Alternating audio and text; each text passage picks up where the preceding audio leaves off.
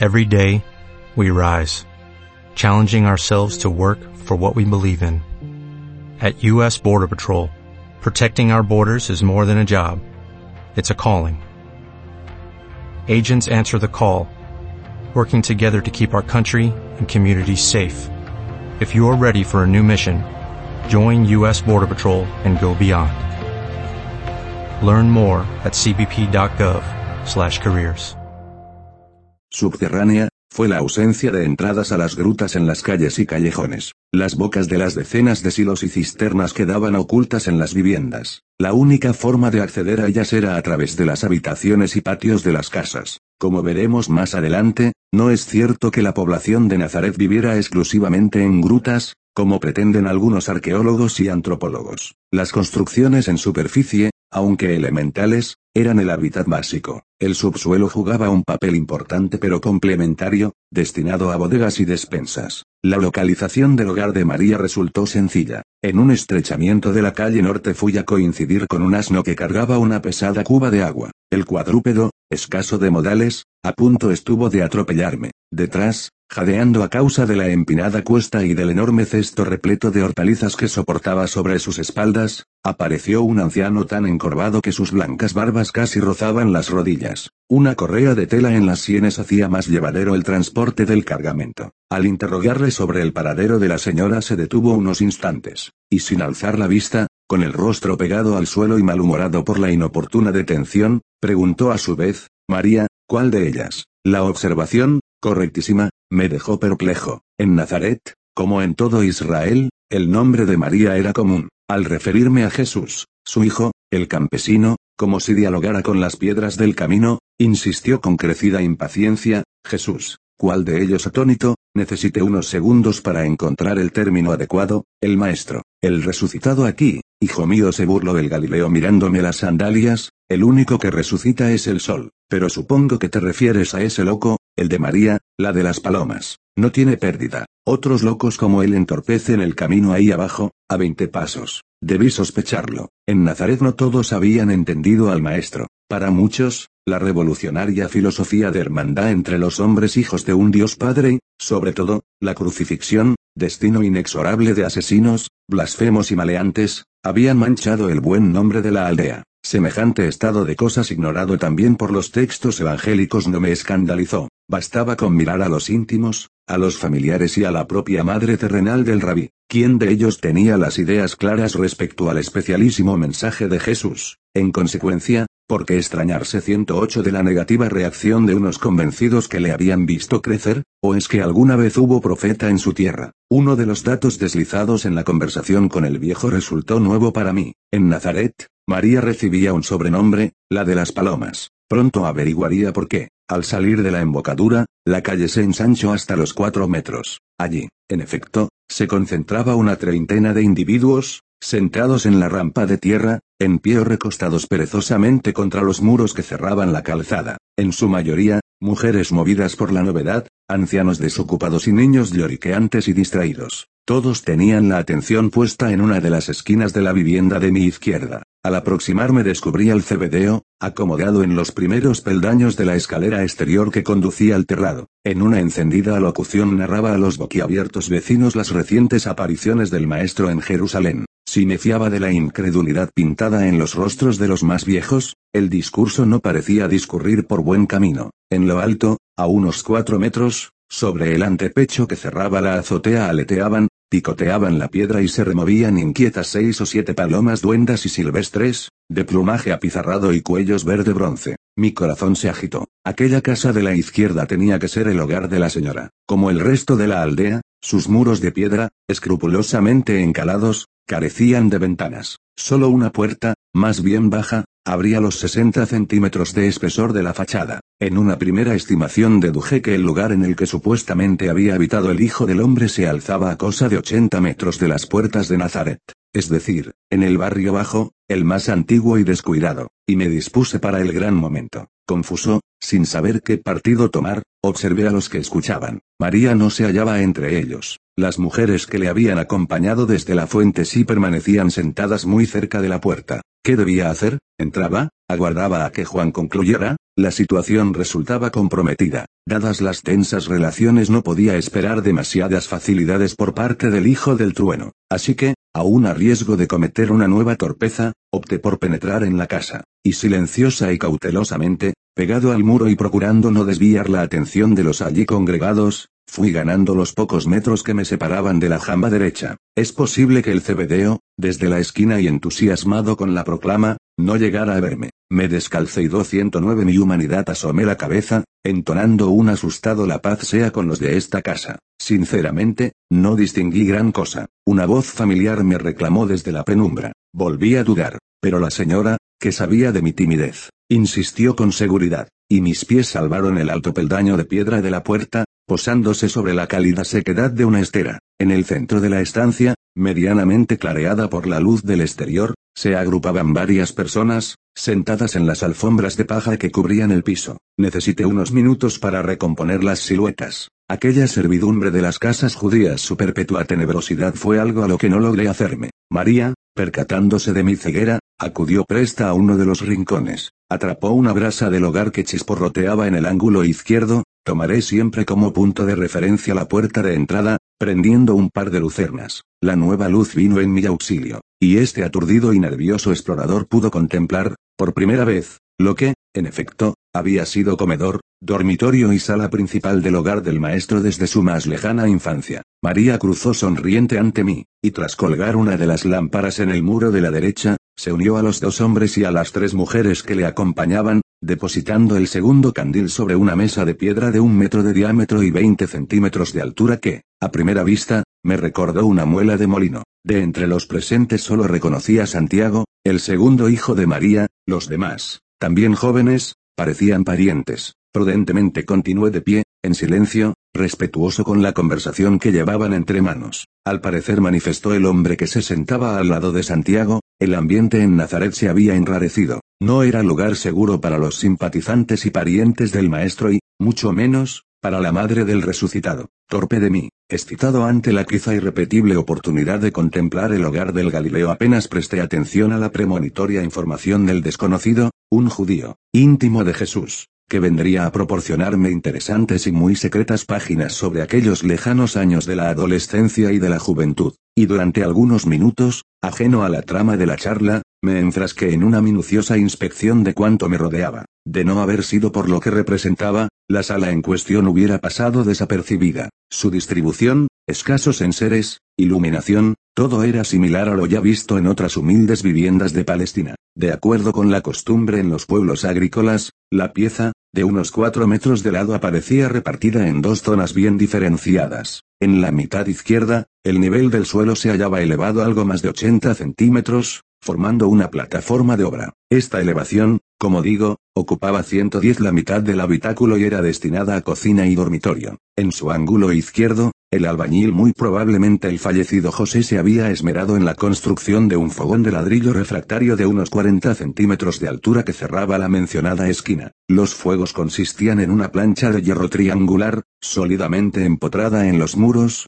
que descansaba sobre el cierre de fábrica. La leña era introducida y avivada por una abertura estrecha y rectangular practicada al pie de la pared de ladrillo. En invierno, la chapa de metal al rojo aliviaba los rigores del frío. Los humos eran expulsados mediante una chimenea, triangular como el fogón, que subía por la confluencia de las paredes, perforando el techo. Teniendo en cuenta que en la mayoría de los modestos hogares judíos los gases y humos resultantes de la combustión escapaban por donde podían, el tiro de la casa de María sí podía estimarse como un lujo. En el extremo opuesto descansaba una arca de madera en la que, también según la costumbre, solía guardarse la ropa e, incluso, las provisiones. En esa misma pared, a media altura, se alineaban cuatro nichos de fondos redondeados por la cal, repletos de vasijas, ánforas, platos de arcilla y madera y otros útiles de cocina, y en el muro lateral entre el fogón y el arcón colgaban los heredones que servían de cama. En general, a la hora de dormir, los ocupantes de estas casas se tumbaban con los pies en dirección al fuego. Ello explica la cita del evangelista Lucas. Levantarse en plena noche, molestando y pisoteando a la familia no era grato. En cuanto al porqué de la plataforma,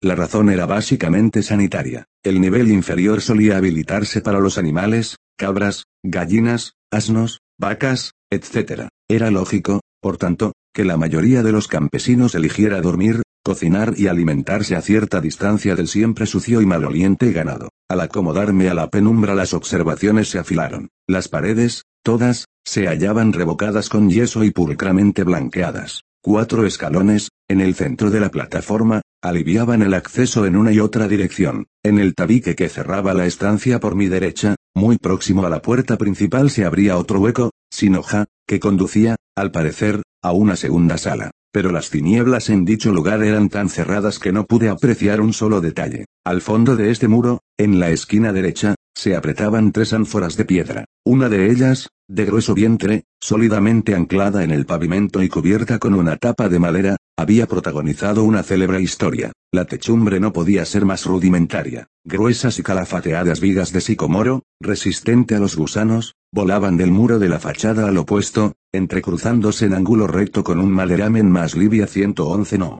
Sobre esta base se habían dispuesto capas alternas de hojarasca, tierra y arcilla apisonada. En una de mis visitas al terrado pude examinar el rodillo de piedra de 60 centímetros que servía para afirmar la superficie después de las lluvias. Durante los inviernos la fragilidad de los tejados castigaba a los moradores a un ingrato y malsano goteo de agua y tierra. El hogar de Jesús, a pesar de las expertas manos de su padre terrenal, contratista de obras, no se vio libre de semejante condena Jasón, amigo, acomódate, y por favor, cálzate. Estas alfombras no son un lujo. La acogedora invitación de la señora vino a sacarme de tan prosaicos cálculos y cavilaciones. Y como uno más fui a integrarme en torno a la mesa de piedra. Una muela, efectivamente, mudo testigo de otro acontecimiento histórico, la famosa anunciación del ángel a María. Digamos que, a su manera, Santiago con quien había sostenido ya largas conversaciones me presentó al hombre y a las tres mujeres que compartían el animado parlamento. Los rostros de dos de ellas me resultaron familiares. Sin embargo, aturdido por el sinfín de personas que, directa o indirectamente, había tenido ocasión de conocer durante el primer y segundo saltos. No terminé de identificarlas hasta que el ahora hijo mayor de María se refirió a ellas como sus hermanas. Dos, en efecto, lo eran, Miriam y Ruth. La tercera esta, a quien conocí en aquellos momentos, era la esposa de Santiago, Miriam, que lucía los mismos rasgos angulosos y los ojos verde hierba de su madre, había nacido la noche del 11 de julio del año menos dos. Se hallaba casada con el enigmático hombre que me observaba en silencio, un tal Jacobo, vestido con el tradicional tzitzit de amplias franjas verticales rojas y negras. Su aspecto celta, en especial sus limpios ojos azules, me llamaron la atención desde un primer momento. No dejaba de mirarme, al principio con un fondo de recelo, después, al escuchar de labios de su cuñado mi elogioso proceder en las amargas horas de la crucifixión, con gratitud. Aquel personaje, como tantos otros, tenía mucho que decir respecto a los años ocultos del maestro, hijo de un albañil asociado con José.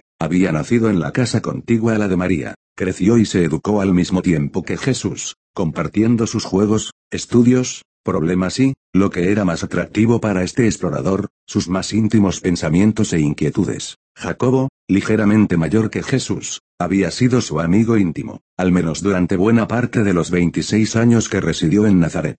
Sus revelaciones, como es fácil imaginar, resultarían decisivas para quien esto escribe. Ruth, que junto con Miriam y la señora había formado parte del grupo de mujeres que se desplazó a Jerusalén en las jornadas de la pasión y muerte, era la pequeña de la familia, hija póstuma, había llegado al mundo en la 112 noche del miércoles, 17 de abril del año 9 de nuestra era. Tenía, por tanto, 21 años recién cumplidos. Podría decirse que, tanto por su carácter como por el rojo de sus cabellos, constituía una atractiva excepción entre los ocho hermanos. Tímida, de una extremada sensibilidad y dulzura, había sido la mimada de la casa. No podemos olvidar que apareció en el hogar de Nazaret recién fallecido José y cuando el primogénito contaba 15 años de edad. De su padre había heredado una profunda y reflexiva mirada. De María, su espontánea humanidad. Su hermano mayor, con el paso de los años, había sabido dulcificar su natural nerviosismo. Me atrevería a escribir que aquella pelirroja de nariz aguileña y cutis transparente, emborronado de pecas, fue una de las personas que más intensamente amó a Jesús y que más padeció con su muerte. Incómodo por las alabanzas de Santiago, hombre poco inclinado al elogio gratuito,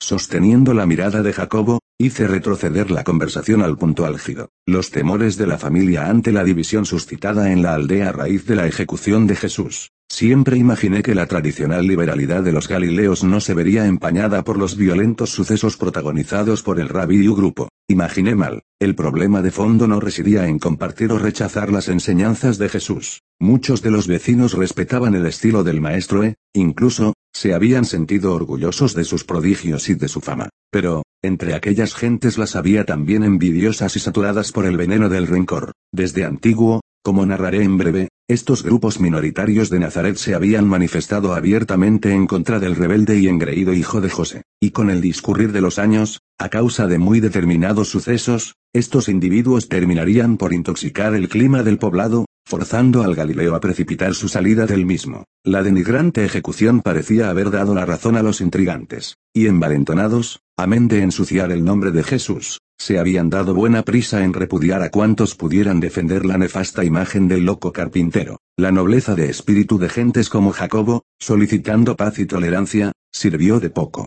El sacerdote que presidía el reducido consejo de gobierno de la aldea y las funciones religiosas, erigido en bandera y cabeza visible de los enemigos del rabí, supo alimentar la discordia hasta límites insospechados. Muy pronto tendría ocasión de comprobarlo. Curiosamente, el tal Ismael, de la casta de los saduceos, había sido uno de los maestros del joven Jesús. Su animosidad hacia el Hijo del Hombre, cosa que pocos recordaban, nacía de los tiempos de la escuela, cuando el inconformista primogénito cometió el sacrilegio de dibujarle en el pavimento de la sinagoga. De esto hacía ya más de 20 años. La anécdota quizás se hubiera borrado del mezquino corazón del sacerdote, de no haber sido por otros acontecimientos protagonizados igual 113mente por Jesús y que hirieron el patriotismo de Ismael. Pero lo que soltó los perros de su furia fueron las continuas noticias que describían al antiguo discípulo como enemigo irreconciliable de sus hermanos en la religión, en la codicia y en la corrupción, fariseos, escribas y saduceos. La desvergüenza de Jesús,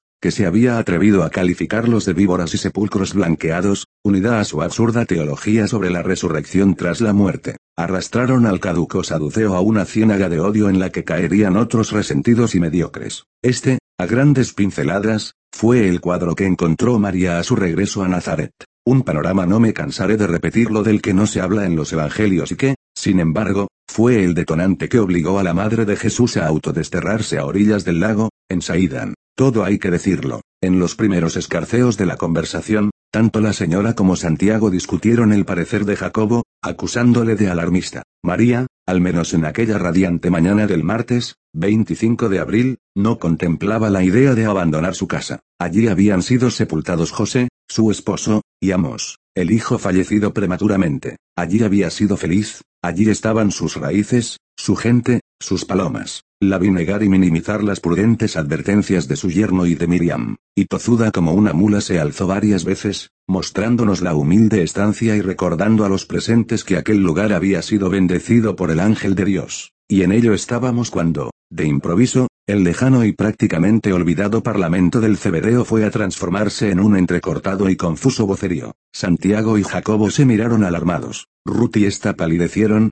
aferrándose al unísono a los brazos de María. La señora, fría y resuelta, hizo un gesto a su hija Miriam, indicándole que se asomara, y la joven, valiente como su madre, se apresuró a obedecer. Jacobo la dejó llegar a la puerta pero, al escuchar algunas secas y dolorosas imprecaciones contra su fallecido amigo, saltó como un leopardo, arrastrando en su cólera a Santiago, y obligando a su esposa a entrar en la habitación se recortó a un palmo de la entrada, hombro con hombro con su cuñado. Despacio y cautelosamente fui tras ellos, asomándome al exterior. Lo que vi y escuché fue un galimatías de improperios y amenazas entre dos grupos. A nuestra izquierda, arropando a un Juan Cebedeo en pie sobre la escalera y fuera de sí, gritaba una decena de vecinos, mujeres en su mayoría, insultando a la veintena restante. Estos últimos, que no iban a la zaga en lo que a maldiciones se refiere, blandían sus bastones en el aire, escupiendo sobre la pequeña franja de tierra que los separaba. Unos y otros, en un vano empeño de aplastar las voces de los contrarios a base de elevar el tono y la corrosión de sus insultos, se acusaban de malnacidos, esclavos de un borracho Sa 114 Duceo, amigos de un carpintero al servicio de Roma, traidores a la ley y visionarios, entre otras lindezas. Quizá lo más triste de aquella, de momento batalla dialéctica fue asistir a la total descomposición de la lámina del cebedeo. No podía creer lo que estaba presenciando. Juan, histérico, con los ojos desencajados, levantó los brazos al cielo y berreando como un poseso exigió de la justicia divina que arrasara aquel impío pueblo con el azufre y el fuego que abatió a Sodoma, y lo que no habían conseguido las sensatas y reiteradas peticiones de paz por parte de Jacobo y de Santiago lo alcanzó aquella loca invocación. Las gargantas, todas, se apagaron, como fulminadas. Santiago y su compañero, conscientes de los gravísimos efectos que podía acarrear tan insensata provocación, se abrieron paso entre los silenciosos y perplejos vecinos, y sin el menor miramiento echaron mano de la túnica del enloquecido Cebedeo, arrastrándole hasta la puerta de la casa. Una vez allí, Santiago, con el semblante descompuesto, se limitó a empujarle, introduciéndole en la penumbra de la estancia, y al punto, desenvainando la espada, fue a clavarla a sus pies, clamando en los siguientes términos, os ruego que disculpéis la ira de nuestro amigo, no fue ese el espíritu de mi hermano y maestro, pero también os aviso, esta es nuestra tierra, y señalando el gladius que cimbreaba plateado añadió con firmeza, y si es menester, nos defenderemos de los reptiles que anidan en Nazaret.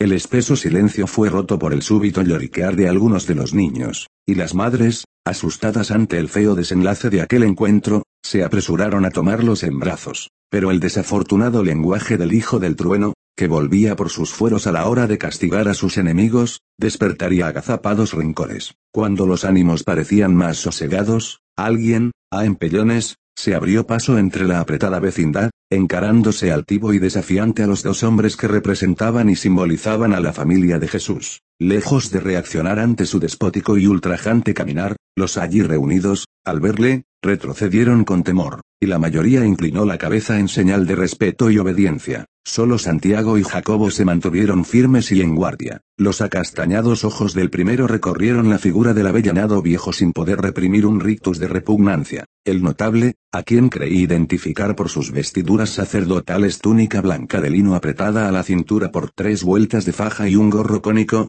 de idéntico tejido y color y por lo avanzado de su edad, replicó con un mudo desdén a la significativa mirada del hermano del rabí, y fue más allá que Santiago, inclinando la cabeza escupió sobre la espada que le separaba, proclamando con voz aguardentosa, y griega dice Isaías, la víbora y la serpiente, si los apretaren, saldrán víboras 115 quede tan confuso como mis dos acompañantes. La cita del libro profético, 59, 5, parecía sugerir que la espada semienterrada en la arena acabaría transformándose en una víbora. En otras palabras, que el odio y la maldad, debidamente incubados, solo engendran odio y maldad. Pero Santiago, buen conocedor de las escrituras, en las que profundizó gracias a su hermano, vino a replicarle con los versículos inmediatamente siguientes a los referidos por el torcido Ismael, el saduceo, y griega tú, corrompido entre los corruptos. ¿Te atreves a hablar así? Escucha ahora lo que dice Isaías, camino de paz no conocen, y derecho no hay en sus pasos.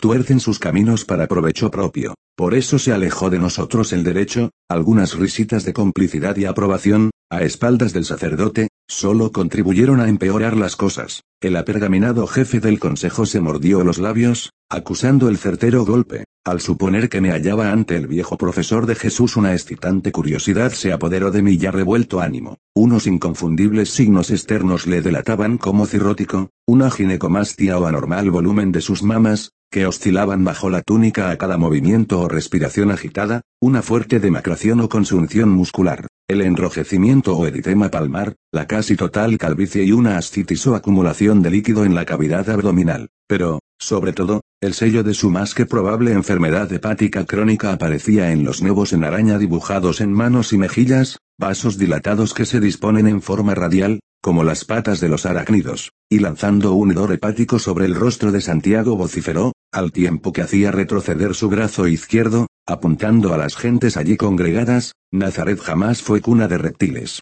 Tú y los tuyos, con ese Jesús a la cabeza, si habéis traído la inquietud y la división. Uno ya ha sido castigado. Ahora os toca a vosotros, impíos, que no sabéis desnudar vuestros hombros y que, vencidos y humillados, habéis sido capaces de propalar la mentira de la resurrección de ese carpintero que se creyó el Hijo del Divino, bendito sea su nombre. Jacobo, menos templado que su cuñado, hizo ademán de inclinarse para desenterrar el gladius y castigar las duras palabras del saduceo. Pero Santiago, irradiando parte de la serenidad que tanto admiré en el maestro, sin dejar de sostener la mirada de Ismael, interpuso su brazo derecho entre la espada y su amigo hermano, renunciando así a toda violencia. Instintivamente, algunos de los vecinos se echaron atrás, y antes de que Santiago acertara a replicar la maledicencia del sacerdote, este, ensoberbecido, le desafió con una pregunta que solo podía conducir a la catástrofe. 116 ¿O es que te atreves a negarlo? Dinos, ¿reconoces en Jesús al Hijo del Dios vivo? Por un instante creí que Santiago renunciaba.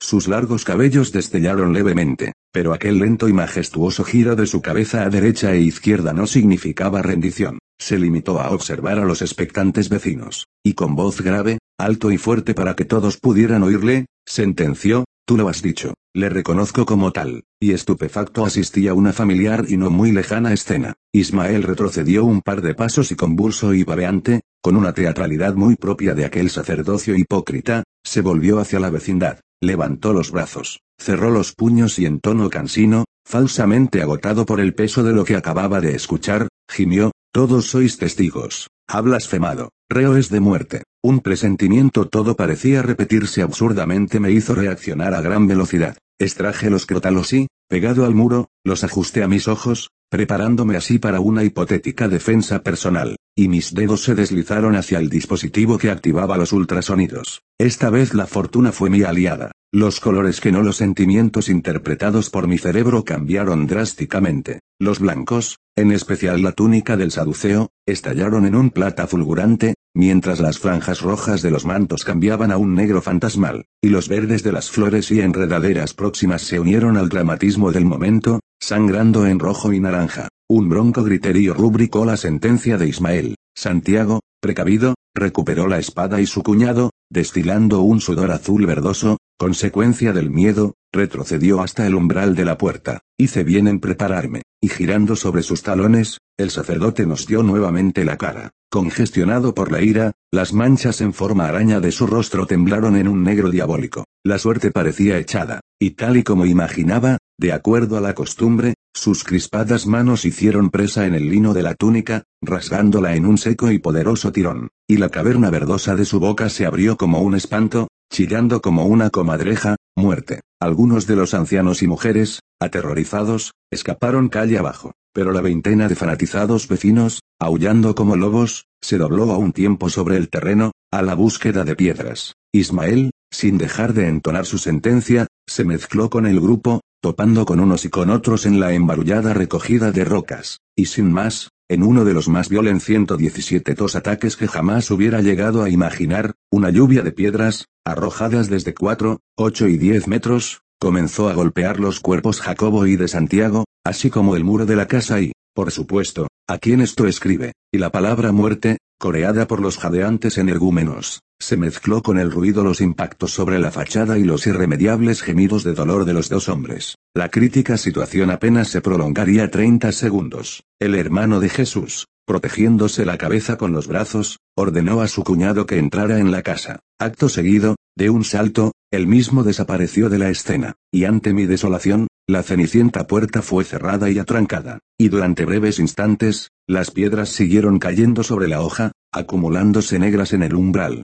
Dios quiso que este asustado explorador supiera y pudiera reaccionar a tiempo, y el odio de aquella partida se volvió hacia mí, y sin saber, sin preguntar, unos rostros y manos verdeazules reclamaron mi vida. En realidad, yo era uno de ellos. Así lo interpretaron y, consecuentemente, la fallida lapidación más violenta si cabe me tomó como víctima propiciatoria. Pero antes de que acertaran a inclinarse de nuevo sobre la calzada, una primera descarga de 21.000 Hz entraba en la calva color bronce del saduceo, alterando su aparato vestibular. En centésimas de segundo, su oído interno sufrió la invasión de los ultrasonidos, bloqueando el conducto semicircular membranoso, con la fulminante pérdida de la posición de la cabeza y del cuerpo en el espacio, y con los ojos desorbitados y la lengua colgándose desplomó redondo. La inmovilización estaba garantizada durante algunos minutos. El inesperado derrumbamiento del sacerdote provocó un silencio sepulcral, y aprovechando la ventaja de la confusión pulsé de nuevo el clavo, y otro hilo infrarrojo penetró implacable en la frente de uno de los ancianos que se había apresurado a auxiliar a Ismael.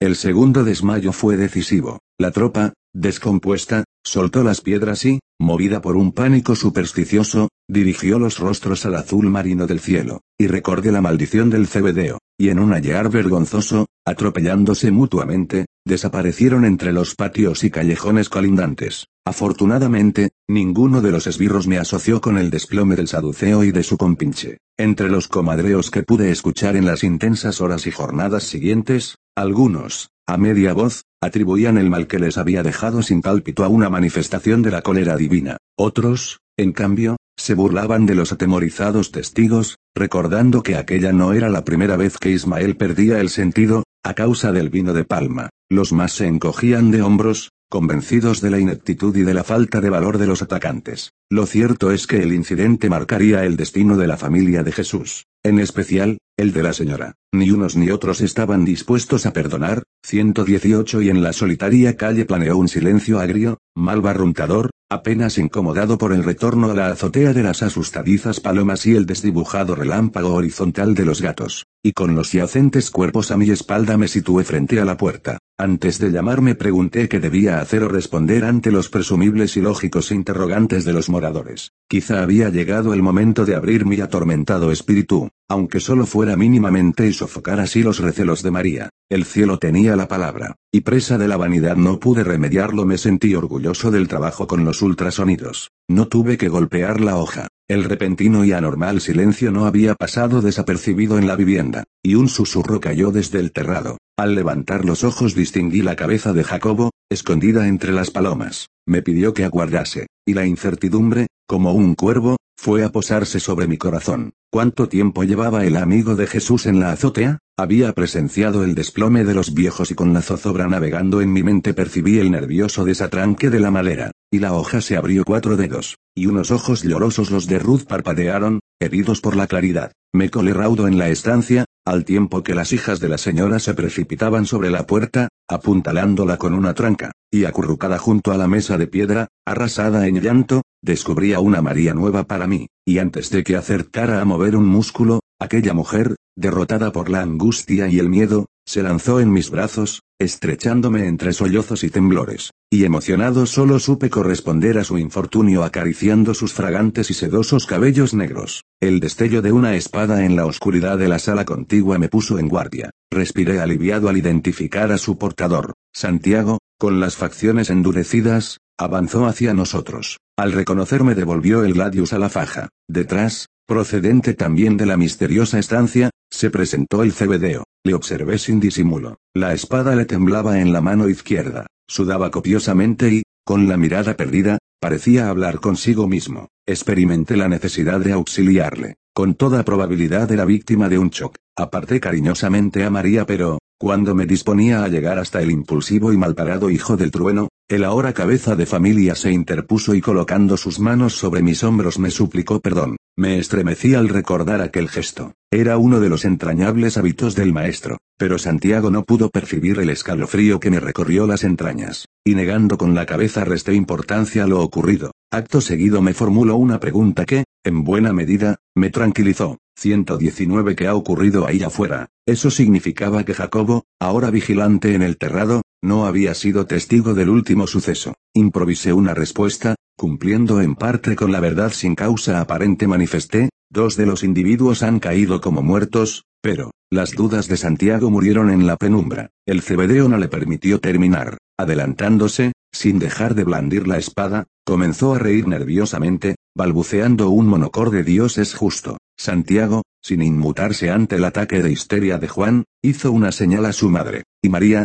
tragándose las lágrimas, se dirigió al rincón de las ánforas Dios es justo. El signo de complicidad me hizo pensar que aquella psiconeurosis, con pérdida del control sobre los actos y emociones, no era una novedad para el grupo, y en un momento de descuido, el hermano del maestro hizo presa en la mano que empuñaba el arma, y con una delicada pero decidida contundencia le arrebató el afilado hierro. El discípulo, ajeno a lo que le rodeaba, no opuso resistencia, y con los ojos vidriosos cambió de la risa al llanto, y clavándose de rodillas sobre las esteras prosiguió con su obsesiva retaila, Dios es justo y ha humillado al impuro, Dios es justo, auxiliada por Ruth, la señora abrió la boca del cebedeo, obligándole a ingerir un vino negro y espeso. La irrupción de Jacobo, anunciando que la calle continuaba despejada, aceleró los planes de Santiago, y encomendando a su cuñado la custodia de los suyos obligó a Juan a incorporarse, y tomándole por un brazo cargó con él, desapareciendo en la negrura de la pieza contigua. Esta, su mujer, con una templanza admirable,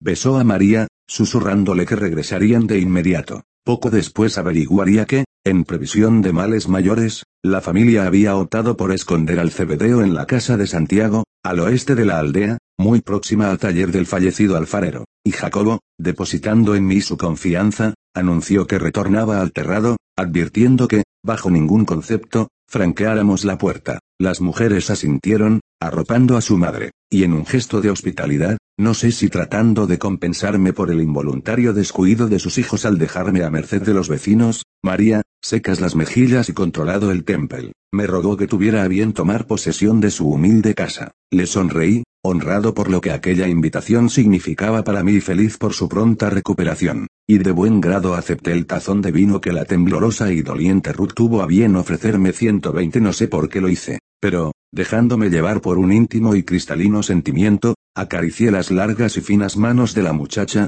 expresándole con una firmeza impropia de este siempre vacilante pecador, no temas, yo os protegeré, hasta el regreso de tu hermano. Quizá me arrepentí un segundo después, quizá no, poco importa. Lo único que recuerdo con claridad es que, olvidando las normas, quien esto escribe hubiera dado su vida por salvaguardarlas de aquellas indefensas y atemorizadas mujeres. Y la señora, al percibir la sinceridad de mis palabras, me invadió con la mirada. Fue la misma que cruzáramos en la caravana de Murasu, y supe que había llegado el momento. Y ella, quizá antes que yo, también lo supo, y con sus almendrados ojos verdes fijos en mí ordenó a sus hijas que vigilaran la puerta de atrás. Jasón, amigo manifestó nada más desaparecer Miriam y Ruth, eres un hombre extraño. En verdad que ninguno de nosotros acierta a entender tu singular hacer. Además, porque tengo la sensación de conocerte, porque me resultas tan familiar, la dejé hablar. Su voz gruesa, zancadilleada a ratos por cortos suspiros, lógicos coletazos del reciente llanto, fue abriendo la escotilla de mis sentimientos. Y así, merced a su intuición,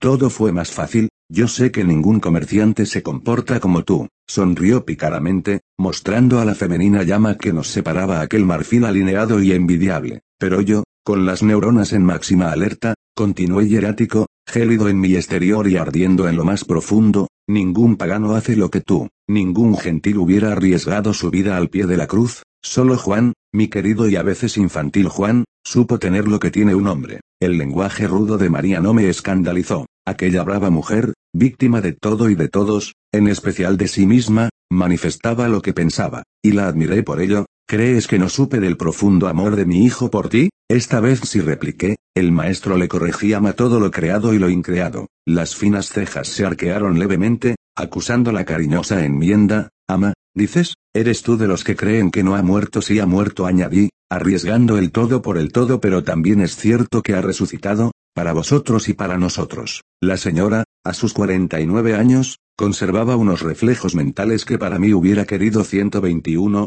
¿no es hora ya, Jason, que destapes tu corazón? Porque vosotros y nosotros, ¿quién eres? ¿De dónde vienes? Porque tengo la seguridad de conocerte de años atrás, y suplicándole que aquella conversación fuera guardada en secreto procuré hacerme comprender el maestro, mi querida y admirada señora era la primera vez que la llamaba así, lo anunció una vez. Entornó levemente los ojos, como tratando de recordar lo siento se rindió con una sombra de tristeza, en aquel tiempo apenas supe de las andanzas de mi hijo. Yo vivía para otra idea, Jesús lo expresó con claridad proseguí. En el reino de mi padre hay otras moradas me miro sin comprender yo y millones de hombres y mujeres como yo pertenecemos a una de esas moradas. La realidad que tú observas y tocas no es la única, comprendo me interrumpió, y sus labios se entreabrieron, dejando escapar un miedo recién nacido. Hace 36 años, en esta misma mesa de piedra, justo donde tú te sientas ahora, alguien que no era de aquí me habló y anunció que el hijo de la promesa estaba por llegar. La comparación no era correcta, pero la acepté, y mis ojos le sonrieron,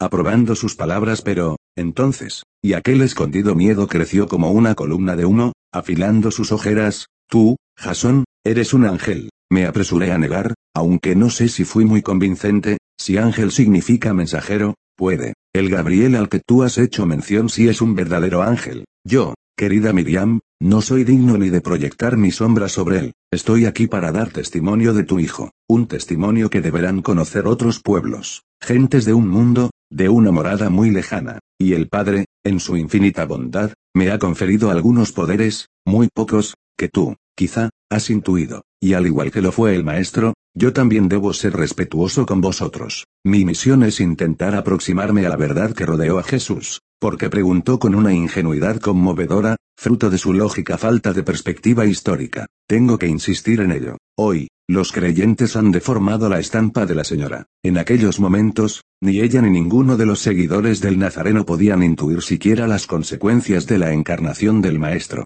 Tú lo has visto, mi hijo ha terminado como un delincuente. ¿A quién puede interesar su vida y sus palabras? Mañana solo será recordado por sus amigos 122. Guardé unos segundos de premeditado silencio. Saltaba a la vista que la señora, por mucho que se esforzase, no estaba en condiciones de asumir la grandiosidad y divina trascendencia del ser que había llevado en su vientre. Ni yo era quien para violar las limitadas fronteras de su inteligencia, si repliqué con una seguridad que la desconcertó, llevas razón, en parte, será recordado por sus amigos. Pero esos amigos se multiplicarán como las flores en primavera. Aquel verde hierba de sus ojos, generalmente manso, se agitó como un trigal mecido por el viento, y el color se instaló de nuevo en su bronceada tez, y emocionada pidió detalles, no es fácil que lo comprendas, pero yo soy la prueba de cuanto digo, yo vengo de un mundo remoto para ti, allí, las gentes también han recibido la noticia de un Jesús de Nazaret, y muchos le han abierto sus corazones, otros, en cambio, le ignoran o le rechazan.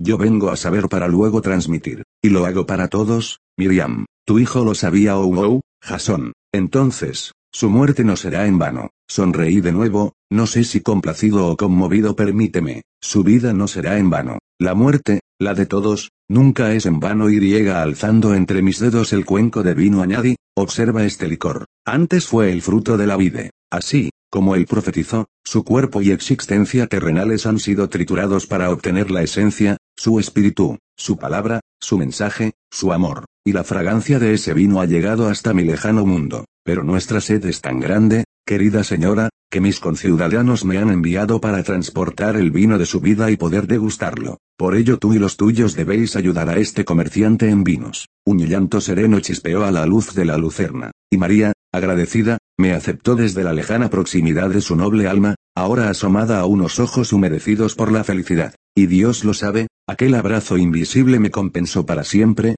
¿qué debo hacer? Mi querido comerciante en vinos bromeó apartando las lágrimas déjalo en las manos del padre, y guarda mi secreto. Y la señora, impulsiva como siempre, se alzó y rodeando la mesa tomó mi cabeza entre sus manos, estampándome un sonoro y prolongado beso en la frente. Dios te bendiga, Jason, aunque no has contestado a mi última pregunta, porque tengo la certeza de conocerte de años atrás, aproximadamente las 13 horas, entre la sexta y la nona, 123 nuestra conversación, que de acuerdo con lo convenido empezaba a discurrir en torno a los supuestos secretos años de Jesús en Nazaret, fue interrumpida por un confuso y entrecortado ir y venir de pasos parecían provenir de la azotea. María, alarmada, tomó la lámpara de aceite y, decidida, se aproximó a la puerta de entrada. Pegó el oído a la madera pero, al parecer, en el exterior seguía reinando el silencio. Levantó los ojos hacia la techumbre y, al notar que el nervioso tableteo sobre la arcilla se había trasladado a la parte posterior de la casa, se precipitó al oscuro hueco en el que yo no había penetrado aún. Recelosa,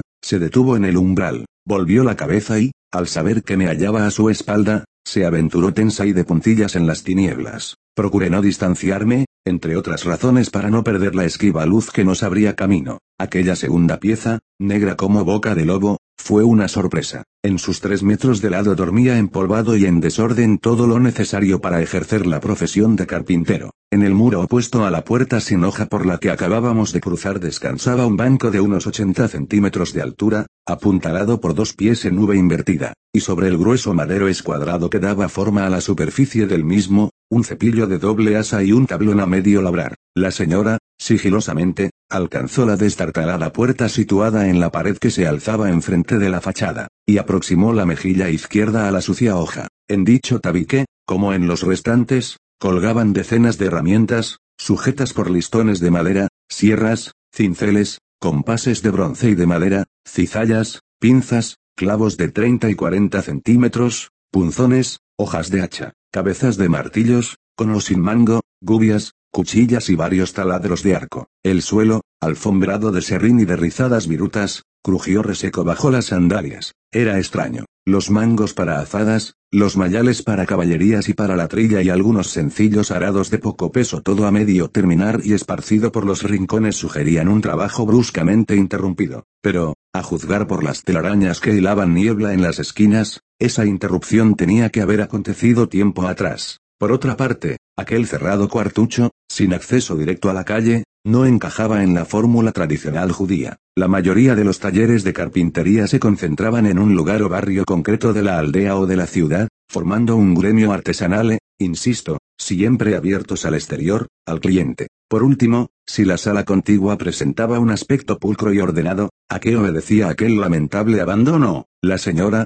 única responsable del supuesto pecado, tenía sus razones. El cuchicheo al otro lado del muro se hizo más cercano, y en un movimiento reflejo me asenté con fuerza sobre el blando pavimento, listo para intervenir. De improviso, alguien empujó la puerta y poco faltó para que el Impact 124 tú derribara a María, y la claridad nos cegó a ambos, y la silueta de un hombre atlético, de envergadura próxima a la de Jesús, con destellos de plata en sus largos y canosos cabellos se recortó majestuosa en la luz de la mañana. No quiero ocultarlo. Por un instante me sobresalté. ¿Estaba soñando? Tenía ante mí al resucitado, y perplejo vi cómo la mujer se arrojaba hacia el desconocido, abrazándole. Respiré aliviado. El supuesto resucitado no era otro que Santiago. Detrás, con los semblantes igualmente graves, aparecieron Jacobo y las mujeres. La puerta del taller fue apuntalada y, con prisas, el hermano del rabí fue a sentarse en el filo de la plataforma de la estancia dormitorio, y toda la familia, a excepción del cebedeo, se sentó sobre las esteras, dispuesta a escucharle. El dudoso ánimo de Juan había hecho aconsejable que permaneciera recluido en la casa de Santiago y de esta. En el fondo, él había sido el detonante de la situación. Al reparar en el siempre equilibrado rostro del ahora hijo mayor de la señora y descubrir la macilenta palidez del miedo comprendí que las cosas habían empeorado. Yo había visto ya ese terror mal contenido. Lo había vivido en el prolongado encierro de los íntimos en el cenáculo de Jerusalén. Santiago, enroscando su padecer en lo más profundo, procuró disimular. Lo consiguió a medias. Para su madre aquel distraído acariciarse la barba con la mano izquierda no era buen presagio y sin rodeos abordó el problema. Las cosas estaban como estaban y no convenía cerrar los ojos a la dura realidad. Tenían que abandonar la aldea. El intento de lapidación de esa mañana era un peso difícil de llevar. ¿Quién podía pronosticar que sucedería esa misma noche o al día siguiente? Debemos obrar con prudencia, continuó, dirigiéndose a María. Con nuestro hermano y maestro vivo, el respeto de estas gentes estaba garantizado. Ahora, con su muerte, nos hallamos a merced de los que le odiaron, y muy atinadamente recordó a los silenciosos familiares la secreta reunión celebrada por Caifás y sus ratas en la noche del domingo, 9 de abril. José, el de Arimatea, miembro del Consejo del Sanedrín, al informarles de la mencionada y urgente asamblea fue muy claro, en vista de la constelación de noticias y rumores que empezaba a circular por la ciudad santa acerca de la tumba vacía y de las apariciones del resucitado, el sumo sacerdote, su suegro, los saduceos, escribas y demás fanáticos que habían propiciado la muerte de Jesús decidieron actuar sin contemplaciones, y adoptaron dos medidas, especialmente meditadas para el aplastamiento del desarrapado grupo de Galileos que aún creía en el Nazareno. Por si alguno de los presentes las había olvidado, las recitó al pie de la letra, subrayando algunas de las frases. 125 Primera, todo aquel que hable o comente, en público o privado, los asuntos del sepulcro o de la resurrección del Maestro será expulsado de las sinagogas. Segunda, el que proclame que ha visto o hablado con el resucitado, será condenado, a muerte. Las contenidas respiraciones le sirvieron para enterrar en los ánimos hasta la empuñadura las dos últimas palabras, a muerte. Los incontenibles sollozos de Ruth desarmaron los nervios de Miriam, su hermana, y airada recordó a Santiago y a los suyos que la segunda disposición de las ratas de Jerusalén no pudo prosperar y que, según el de Arimatea, no llegó a votarse, y acto seguido acusó a su hermano de cobarde. Este, impasible, comprendiendo la rabia y desolación de Miriam, no abrió la boca, limitándose a peinar la rubia barba con sus dedos. Pero esta, indignada ante las injustas acusaciones de su cuñada y la irritante pasividad de su marido, se puso en pie, acusando a Miriam de irresponsable y egoísta. Jacobo, a su vez, trató de calmar a las exasperadas mujeres. Pero, en el fuego cruzado de los gritos e improperios que habían empezado a lanzarse Miriam y esta, solo obtuvo un violento empujón por parte de su airada esposa, y el llanto de Ruth, duplicado ante la confusa y lamentable trifulca familiar, vino a desatar el bravo carácter de la señora. Era la primera vez, si no recuerdo mal, que la veía alzar la voz. Se plantó entre Miriam y su hija política y con los brazos en jarras ordenó silencio. Jacobo, entristecido, se retiró junto a Santiago, y esta, perfecta conocedora del firme temperamento de su suegra, guardó silencio, acudiendo en auxilio de Ruth. Pero Miriam, primaria como su madre, se cebó en la señora, gritando por encima de los gritos de esta. Fue una escena triste y comprensible. La hija mayor, fuera de sí, recordó a María que aquel era su hogar y que ningún malnacido le arrancaría de él. La señora, por enésima vez, la mandó callar, pero el furor y la desesperación de la hija se hallaban fuera de control. Así que, agotada la paciencia y entiendo que como un mal necesario, María, de pronto, le propinó una sonora bofetada. Santo remedio. Miriam acusó el golpe y el incipiente histerismo se esfumó, dando paso a las lágrimas. Y en segundos, sin rencores ni reproches, madre e hija se abrazaron, en una emotiva y mutua petición de perdón. Santiago, conmovido como los demás, se lanzó hacia ellas, uniéndose en silencio al abrazo. Y Ruth y esta, arreciando en sus gimoteos ahora traicionados por esporádicas risas, se precipitaron igualmente sobre el trío, formando la más hermosa piña humana que me fue dado contemplar hasta esos momentos en nuestra aventura. Con un nudo en la garganta desvié la mirada hacia Jacobo. Una solitaria lágrima se deslizaba hacia la céltica 126 barba. Al verse descubierto bajó la cabeza, pero no se movió del borde de la plataforma. ¿Y quién esto escribe? Contagiado por el torbellino de besos, caricias y dulces y tranquilizadoras palabras de los cinco, no pudo evitar que sus ojos parpadearan con frenesí. En una pelea abrazo partido con unas lágrimas casi desconocidas para este solitario entre los solitarios. Y apretando las mandíbulas fui a descargar la tensión en la vara de Moisés. Con tan mala fortuna que, al crispar los dedos sobre el callado, pulse involuntariamente el dispositivo del láser de alta energía, que se proyectó a dos cuartas de las sandalias de Jacobo, y un humillo enano y blanquecino me dio la pista del impacto. Maldiciendo mi torpeza salté hacia el abstraído esposo de Miriam, pisando y ocultando el pequeño círculo de un milímetro escaso de diámetro que había aparecido en la estera. Jacobo, al encontrarse tan inexplicable y violentamente encarado al larguirucho griego, volvió en sí, mirándome atónito, buscó una razón. La estúpida mueca que leyó en mi rostro le confundió del todo. Creo que reaccioné, sonriendo. Y la necedad, esta vez, se propagó a mis ojos y lengua, aleluya grité, soltando lo primero que acudió a mi cerebro. La expresión de júbilo un tanto fuera de lugar enarcó las cejas del cada vez más perplejo judío. Y cuando, supongo, se disponía a responderme, un hilo de humo y un parejo y desabrido tufo a espadaña quemada afloraron traidores bajo el calzado. Jacobo, sin dejar de mirarme, olfateo confuso. Creí desmayarme. La potencia del láser de gas capaz de taladrar una plancha de acero de 13 milímetros en cuatro segundos había destrozado aquella zona de la alfombra. Lívido, retrocedí. ¿Qué podía hacer? Y el bueno de Jacobo, al descubrir a sus pies el humillo y el negro cerco, se apretó contra el muro de obra, y alzando los ojos, buscó el origen del fuego en las oscuras vigas de la techumbre. Al no hallarlo giró la cabeza a uno y otro lado con idéntico éxito, y entreabriendo los labios fue a posar sus desorbitados ojos en los míos, aullando, fuego. Allí concluyó el abrazo familiar. María y el resto se precipitaron sobre la porción de estera que este inútil, en un nuevo y desesperado intento, trataba de sofocar, y el cielo quiso que, al fin, el chamuscado cediese. No así la peste. Santiago y las mujeres, inclinados alrededor de la quemadura, no terminaban de entender lo sucedido. Pero María, tras un minucioso examen del orificio, me buscó con la mirada, palidecí, y del susto y la perplejidad, mi cómplice varió a una radiante paz. No preguntó el por qué, y guiñándome un ojo sonrió feliz, segura de que mi poder y presencia eran la mejor de las protecciones para ella y los suyos. Tampoco repliqué ni me aventuré en excusa o comentario algunos. Era mejor así. Y batiendo palmas re 127 clamó la atención general, y retomando el hilo de la exposición iniciada por su hijo se expresó en los siguientes términos. Os diré algo. Me eché a temblar. Es que había olvidado nuestro secreto, es posible que nos hayamos precipitado. Jesús se esforzó en enseñarnos algo que, ahora, llevados por el miedo y la rabia,